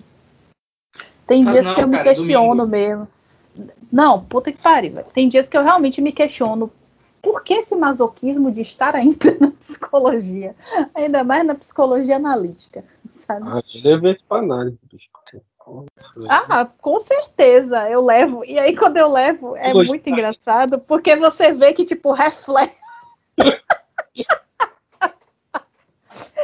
reflete na cara do terapeuta. Você, o pessoal bota a mão assim na cabeça e silencia, entendeu? Porque talvez seja essa a melhor abordagem nesse momento, porque é muito pessoal. Não sei, só sei que é assim. É. Ai, me dá a mão e vamos procurar a solução para isso juntos, porque tá foda, velho. Tá foda. E aí, nesse ponto, eu concordo contigo. A gente tem, a gente tem muito pouca coisa para comemorar. Se a gente for pensar também na questão de direitos, na questão de como está nosso, o, nosso nível social, né, nesse momento.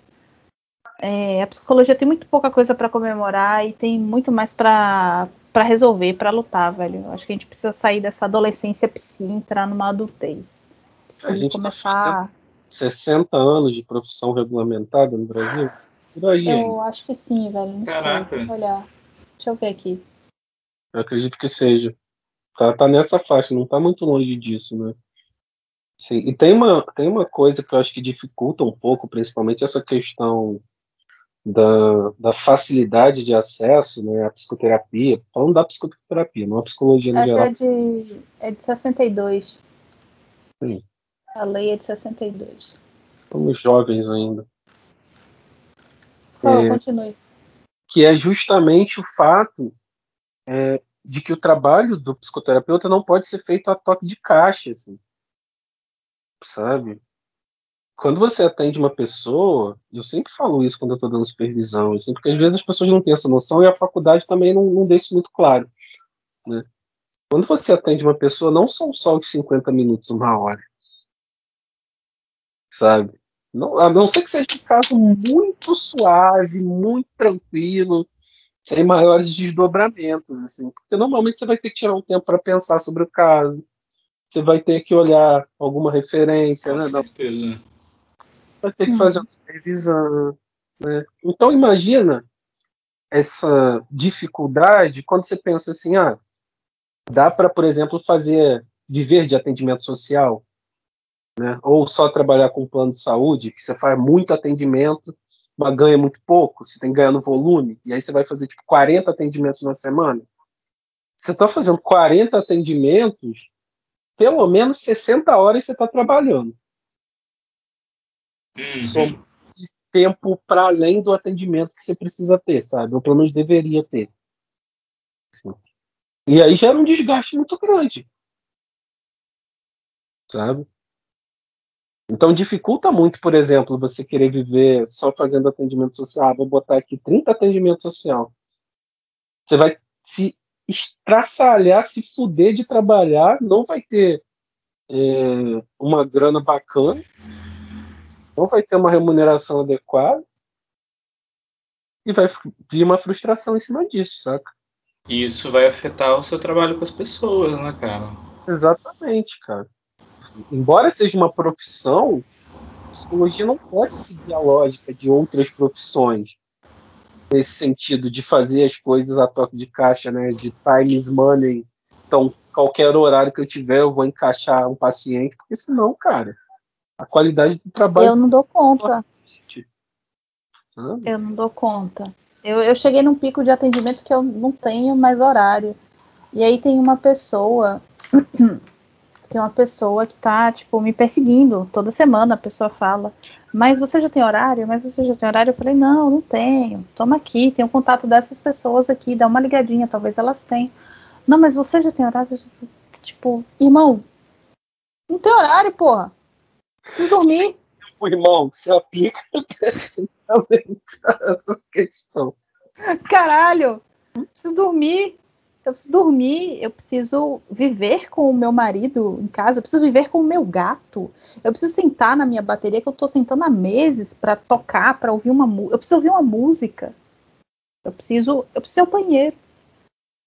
Eu preciso tomar banho, eu preciso fazer compras, eu preciso dar conta da minha casa. Sabe? Eu preciso pegar aquela pilha de roupas escrota que tá ali na minha cama e guardar no armário.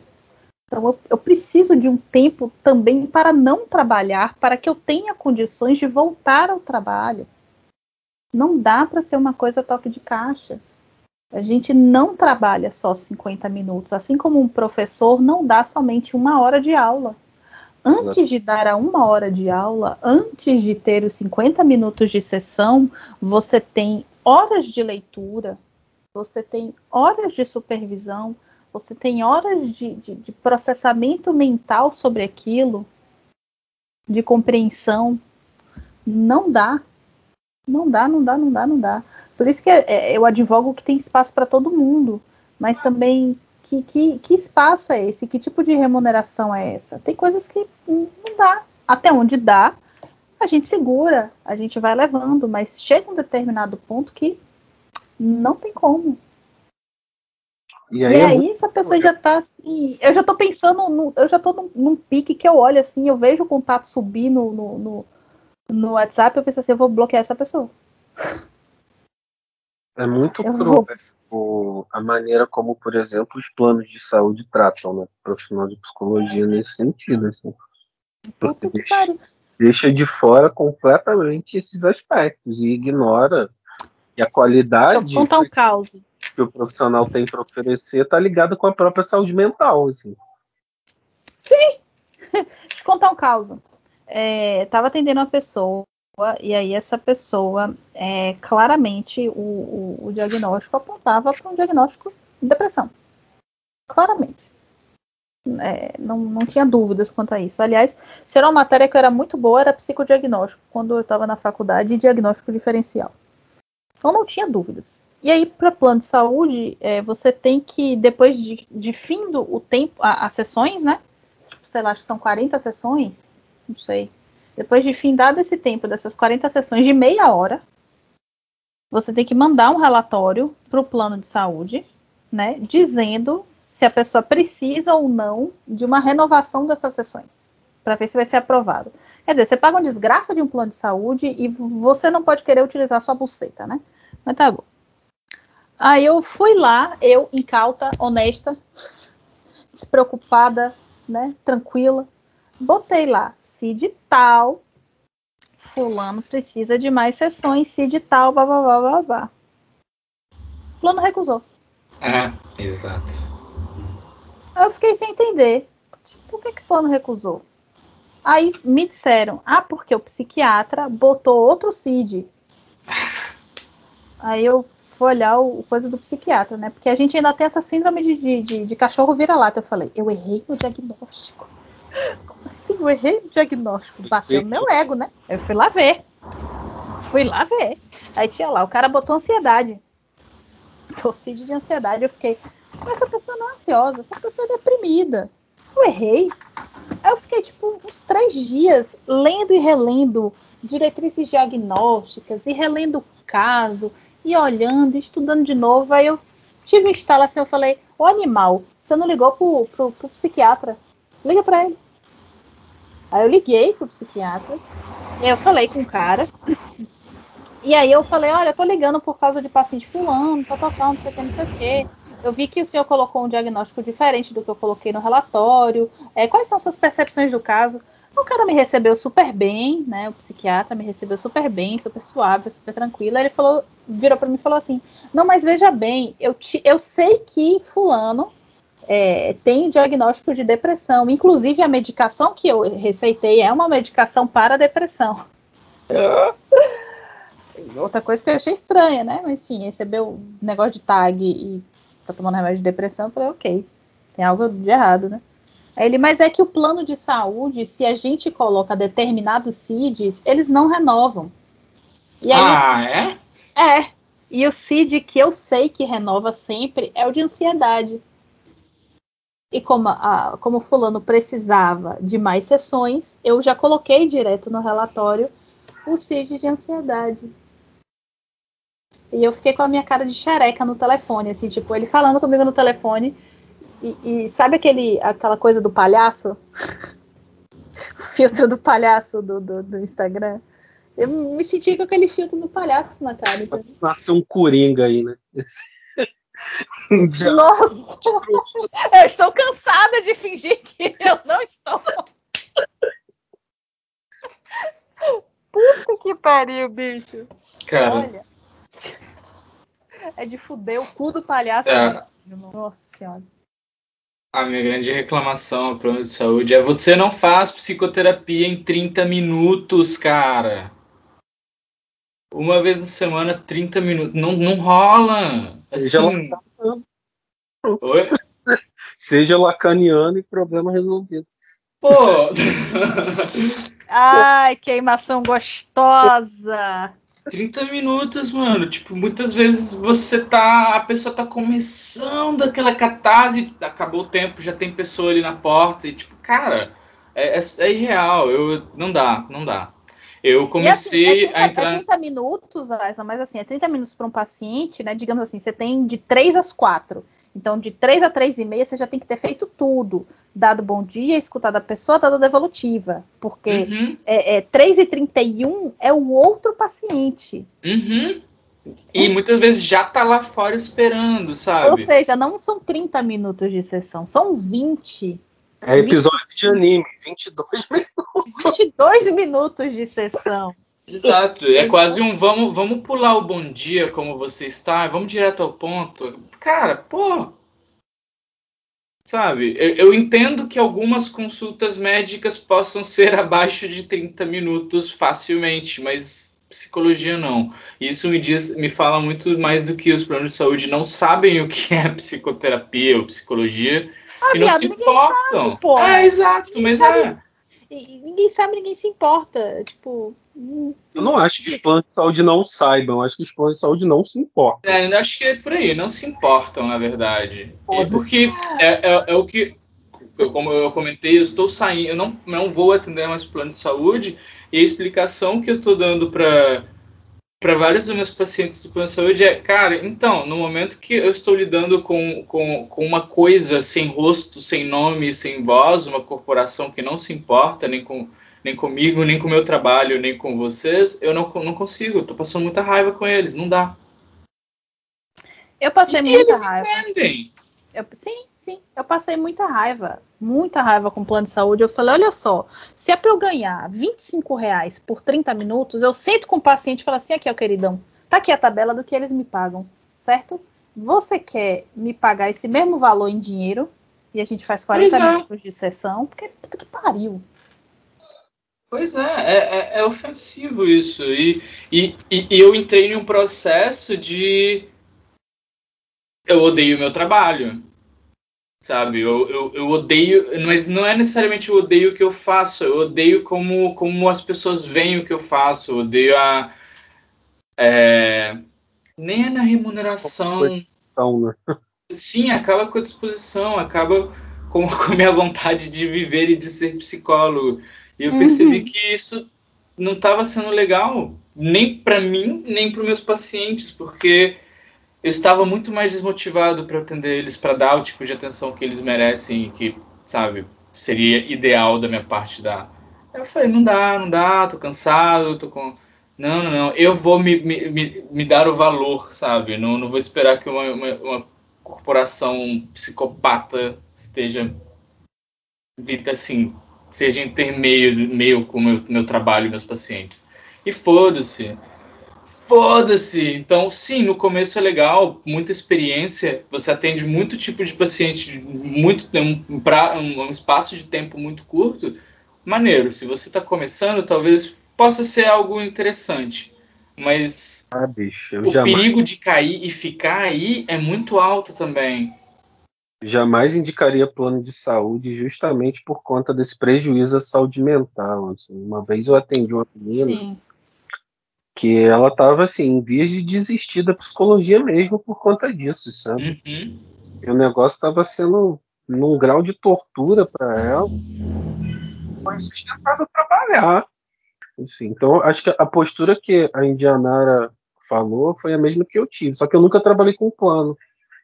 Né? Mas eu tinha alguns amigos que trabalhavam, e já sabendo que era essa realidade, né, de pô, 20 reais de sessão, é, eu optava por negociar com o paciente um valor que ficasse minimamente bacana, sabe? E Sim. ser adequado, mesmo que não fosse o meu valor cheio na época, mas sabe, é, você ganha muito mais, assim, muito mais ganhando paciente inicialmente do que trabalhando com plano de saúde, cara. Sim. E é isso, é por volume, né? É aquela coisa de vou ter que atender 20 pacientes para fazer 2 mil reais. Pois ah! é. Cara, o que, que, é isso, ah, sabe? E o problema de tudo não, é que não, isso não, ocupa tempo na sua agenda e você, tipo. Aí. Hum? Não, só, não só isso, deixa eu te cortar, mas assim, é, mata a relação psicoterapêutica, porque você transforma o paciente num Sim, dinheiro. Sim, você está fazendo contas, você está com uma é. tabela de Excel fazendo contas de quantos eu preciso de atender para pagar o aluguel. é melhor se prostituir. Eu me sentia assim. Sim. Eu tava atendendo na época um plano de saúde. Eu falei, eu falei, galera, eu tô me sentindo uma prostituta. Sim, é exatamente como eu tava me sentindo, com todo, cara. Com todo respeito aos trabalhadores do sexo e tudo, mas eu tô falando, tô me sentindo uma prostituta no sentido de eu estou tendo a minha mão de obra explorada e não reconhecida enquanto um trabalho. Exato, exatamente nesse sentido. Mas isso acontece quando você trabalha no serviço público também, cara. Assim, eu tive esse trabalhei na Secretaria de Educação aqui, assim, trabalhei na prefeitura, sabe? Aham. Uhum. Na prefeitura. Que, porra, era papo de inicialmente 22 reais. Não era nem a hora, eu acho, cara. Não sei, era muito pouco. Era muito pouco, assim, que eles pagavam. Muito pouco mesmo, assim. É. E aí, eu fazia 30 horas pela prefeitura, né? Uhum. Mas na época eu devia estar com uns 20 pacientes, assim, 50 horas semanais, né? Chegou um ponto que eu não aguentava mais, assim, abriu um burnout colossal, sabe? Sim. Colossal. Sim. E aí a minha relação com o trabalho foi mais ou menos essa, assim, tipo, caralho, cara. Não, não tá mais sendo bacana, assim, não tá sendo bom. Sabe? Então, quando se trata de instituições, assim, seja o plano de saúde, ou seja as instituições públicas mesmo, né? Dificilmente você vai ter reconhecimento, cara. Muito dificilmente. Só quando você se mata de trabalhar, né? Aí o reconhecimento vem de uma determinada forma. E nem assim, eu trabalhava em escola, e aí uma vez estava numa, numa conversa com uma das supervisoras lá, eu estava falando, né? Que às vezes eu pegava as crianças só para ouvir o que, que a criança, o que, que tinha acontecido, né? Tentar dar uma orientação e tal. E aí ela virou e falou assim: ah, mas se for só para ouvir, eu posso ouvir também. Ah, meu dedo no cu, bicho. Puta que pariu. Aí eu, tá, você pode ouvir, mas você sabe como direcionar isso, você sabe como não colocar suas questões no meio. Sabe? Porque o que você está dizendo é que você sem formação nenhuma tem a mesma capacidade que eu. Assim. Né? É a mesma coisa que eu, que ainda não terminei a graduação de pedagogia, dizer que eu sou um pedagogo melhor que você. E pelo menos eu estou me graduando em pedagogia. Você não está se graduando em psicologia. É, ela é porque eu sou um ótimo psicólogo. No depois? Porque realmente não tem muito o que fazer depois dessa resposta, não. Não, aí a conversa se encerrou aí. Por isso que eu falo que eu não posso trabalhar em RH. porque eu sou esse tipo de pessoa. Meus, meus, meus, amigos dizem que eu posso ser um ótimo psicólogo porque eu sei ouvir dou bons conselhos. Hum. Ai, velho. Hum. É, por que, você veio fazer psicologia? Ah, porque eu, eu gosto de ouvir as pessoas. É. Não gosta não, velho. Ah, gosta não. Vai para análise. Ai, ai. Não, porque a verdade, gente. muita gente que vai cursar psicologia quando deveria estar fazendo terapia. Sim. E o, na, a, é, minha raiva na época da faculdade era que elas transformavam as aulas em sessões terapêuticas. Ah, rolava, sim, com certeza. Ai, Clássico Ai. da faculdade. Ah, meu Deus do céu. Vai, get a life, pelo amor de Deus. Sem, sem, sem condição. Sem condição. Psicologia tem muito para melhorar. Pelo amor de Deus, melhora aí, fazendo minha parte do lado de cá. Eu acho que esse podcast raivoso como é, inclusive, também é uma contribuição. Pode ser uma contribuição estranha e diferente, assim como sarapatel é uma comida estranha e diferente, mas é uma contribuição boa mesmo assim na minha humilde avaliação. Bom, eu vou sugerir que a gente vá encerrando, porque começou um baile funk aqui do lado. e você tá doido pra ir, né, safada? Isso tá atrapalhando bastante. Não sei se tá dando pra ouvir aí, mas tá me incomodando muito. Não, não, mas o que eu achei massa é que já teve efeito, porque à medida que você ia falando uns negócios cavernoso, passava um bonde aí. E, tipo, gerava um silêncio, assim, sabe? Um silêncio terapêutico. Eu achei Parece... interessante. Tá parecendo que a Furacão 2000 resolveu passar aqui do. Ai, Jesus. Muito bom. Então, vamos vamos encerrando, meninos, assim, só para dar aquela, aquele fechamento. Não é uma questão que se que se encerra, né, que, que fecha, que lacra, é sempre aberta a discussão. Acho que a gente falou muito mais do nosso ponto de vista no sentido de do que a gente está atuando hoje, né? Nós somos hoje psicólogos clínicos, apesar de já termos atuado em outras áreas, né? Eu trabalhei muitos anos no SUAS, o, o também deu uma trabalhada fora, né? O Aislan eu não sei muito bem, mas eu imagino que você deva ter uma noção, né, do, desses procedimentos, né? A gente falou muito mais da área que a gente tem propriedade para falar, né? Sim, mas é... eu também fiz trabalho público e é tenso. Pronto, são, são, os três fudidos arrombados que acreditam na melhora do mundo, sabendo que não vai melhorar enquanto fumam um cigarro. mas eu descrevi um ótimo plot de filme no ar, inclusive. Mas assim, psicologia tem muito a melhorar. Eu espero que, que vocês que estão estudando, vocês que estão se formando, vocês que são psicólogos também melhorem. Bicha, melhore, por favor. E eu acho que é isso aí, cara. Queria. Meninos, vocês querem se despedir? Eu quero deixar uma ponta de esperança, assim. Porque a gente vê um discurso de que não dá para viver de psicologia, né? Assim, isso é muito recorrente. E dá para viver de é. psicologia. É. Assim, dá. Uhum, uhum. Dá para viver de psicologia, dá para viver de clínica, mas você precisa saber se posicionar nesse sentido, sabe? Aprender como cobrar dos seus pacientes, é, aprender a sustentar o valor que seu trabalho tem. E isso vai passar muito por um processo psicoterapêutico também, assim. Porque na sua análise você vai poder se questionar justamente por que, você está cobrando pouco, por que, que você tem dificuldade de sustentar essas coisas. Então isso também é importante, isso é fundamental. Assim. É, dá para viver de psicologia, não precisa passar fome, assim, e não acho que você precisa de 10 anos para chegar lá. É muito mais uma questão de conseguir se posicionar, é dividir a sua agenda de uma maneira adequada, não querer salvar o mundo, achando que você vai viver de atendimento social e é porque aí você vai se fuder mesmo, só de atendimento social. Sabe, se a pessoa pode pagar o valor justo pelo que você quer cobrar pelo seu trabalho, qual o problema? Qual o problema de você minimamente receber bem? Né? Isso é uma questão de análise. Então dá para viver de psicologia desde que você saiba se posicionar. Assim, não precisa só trabalhar para gente rica cobrando 300 conto a sessão, não. Dá para viver de psicologia no Brasil, sim. Tem espaço para todo mundo. Fala aí, Aisla. Exatamente. E, cara, eu gosto pra caralho do meu trabalho, eu gosto pra caralho da minha profissão. É, apesar de que muitas é um, é um relacionamento abusivo, obviamente, porque né, eu gosto pra caralho disso, mas isso me machuca muito ao mesmo tempo. Mas, como já Aislan, falou, as imagens que você planta na minha cabeça, Aislan. Não, não. Você vai fazer outro meme disso, né? Esse a gente discute fora da gravação. Mas eu, e a psicologia é o Jung. é uma método eu, eu acho que. Eu, eu, eu, assim, rolam uns momentos de otimismo porque hoje em dia as pessoas realmente estão um pouco mais abertas sobre o, o que é psicologia, apesar de não saberem necessariamente o que é psicologia. É, mas eu penso que a sociedade está um pouquinho mais.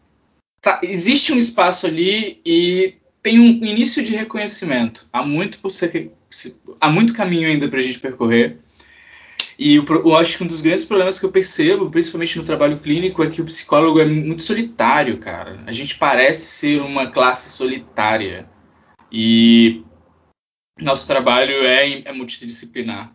Então isso parece meio contraditório em muitas situações. Eu acho que a gente precisa trocar mais com outros profissionais, tanto da nossa área como de áreas que estão ali próximas da nossa. E eu acho que faculdades também poderiam rever um pouquinho de como, como, como são as grades, porque se você pensa, você quer se dedicar à clínica, no momento que você sai da faculdade, você vai se deparar com um monte de situações que a faculdade não, não, não, não comentou ao respeito.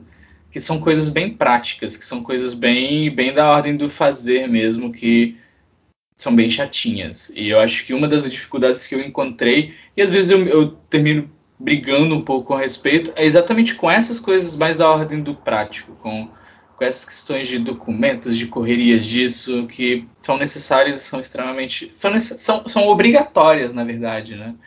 Eu acho que é importante que isso seja também trazido em consideração. Acho que é isso, mas feliz dia do psicólogo, né? Feliz dia dos psicólogos.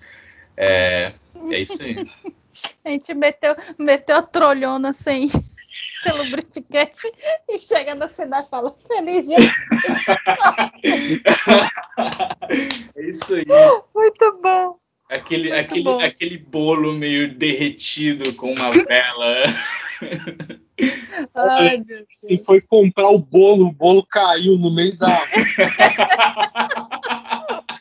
Esse ajambra aí o negócio, né? uma massa amorfa no, pla- no pratinho de plástico, sabe? Pratinho descartável. Cague. Então, gente, feliz dia do psicólogo. Bom, então é isso. É, beijo, gente. Feliz dia do psicólogo a todos. Mandar um beijo aí pro paizão Rômulo Costa, que trouxe a Furacão 2000 aqui pro lado.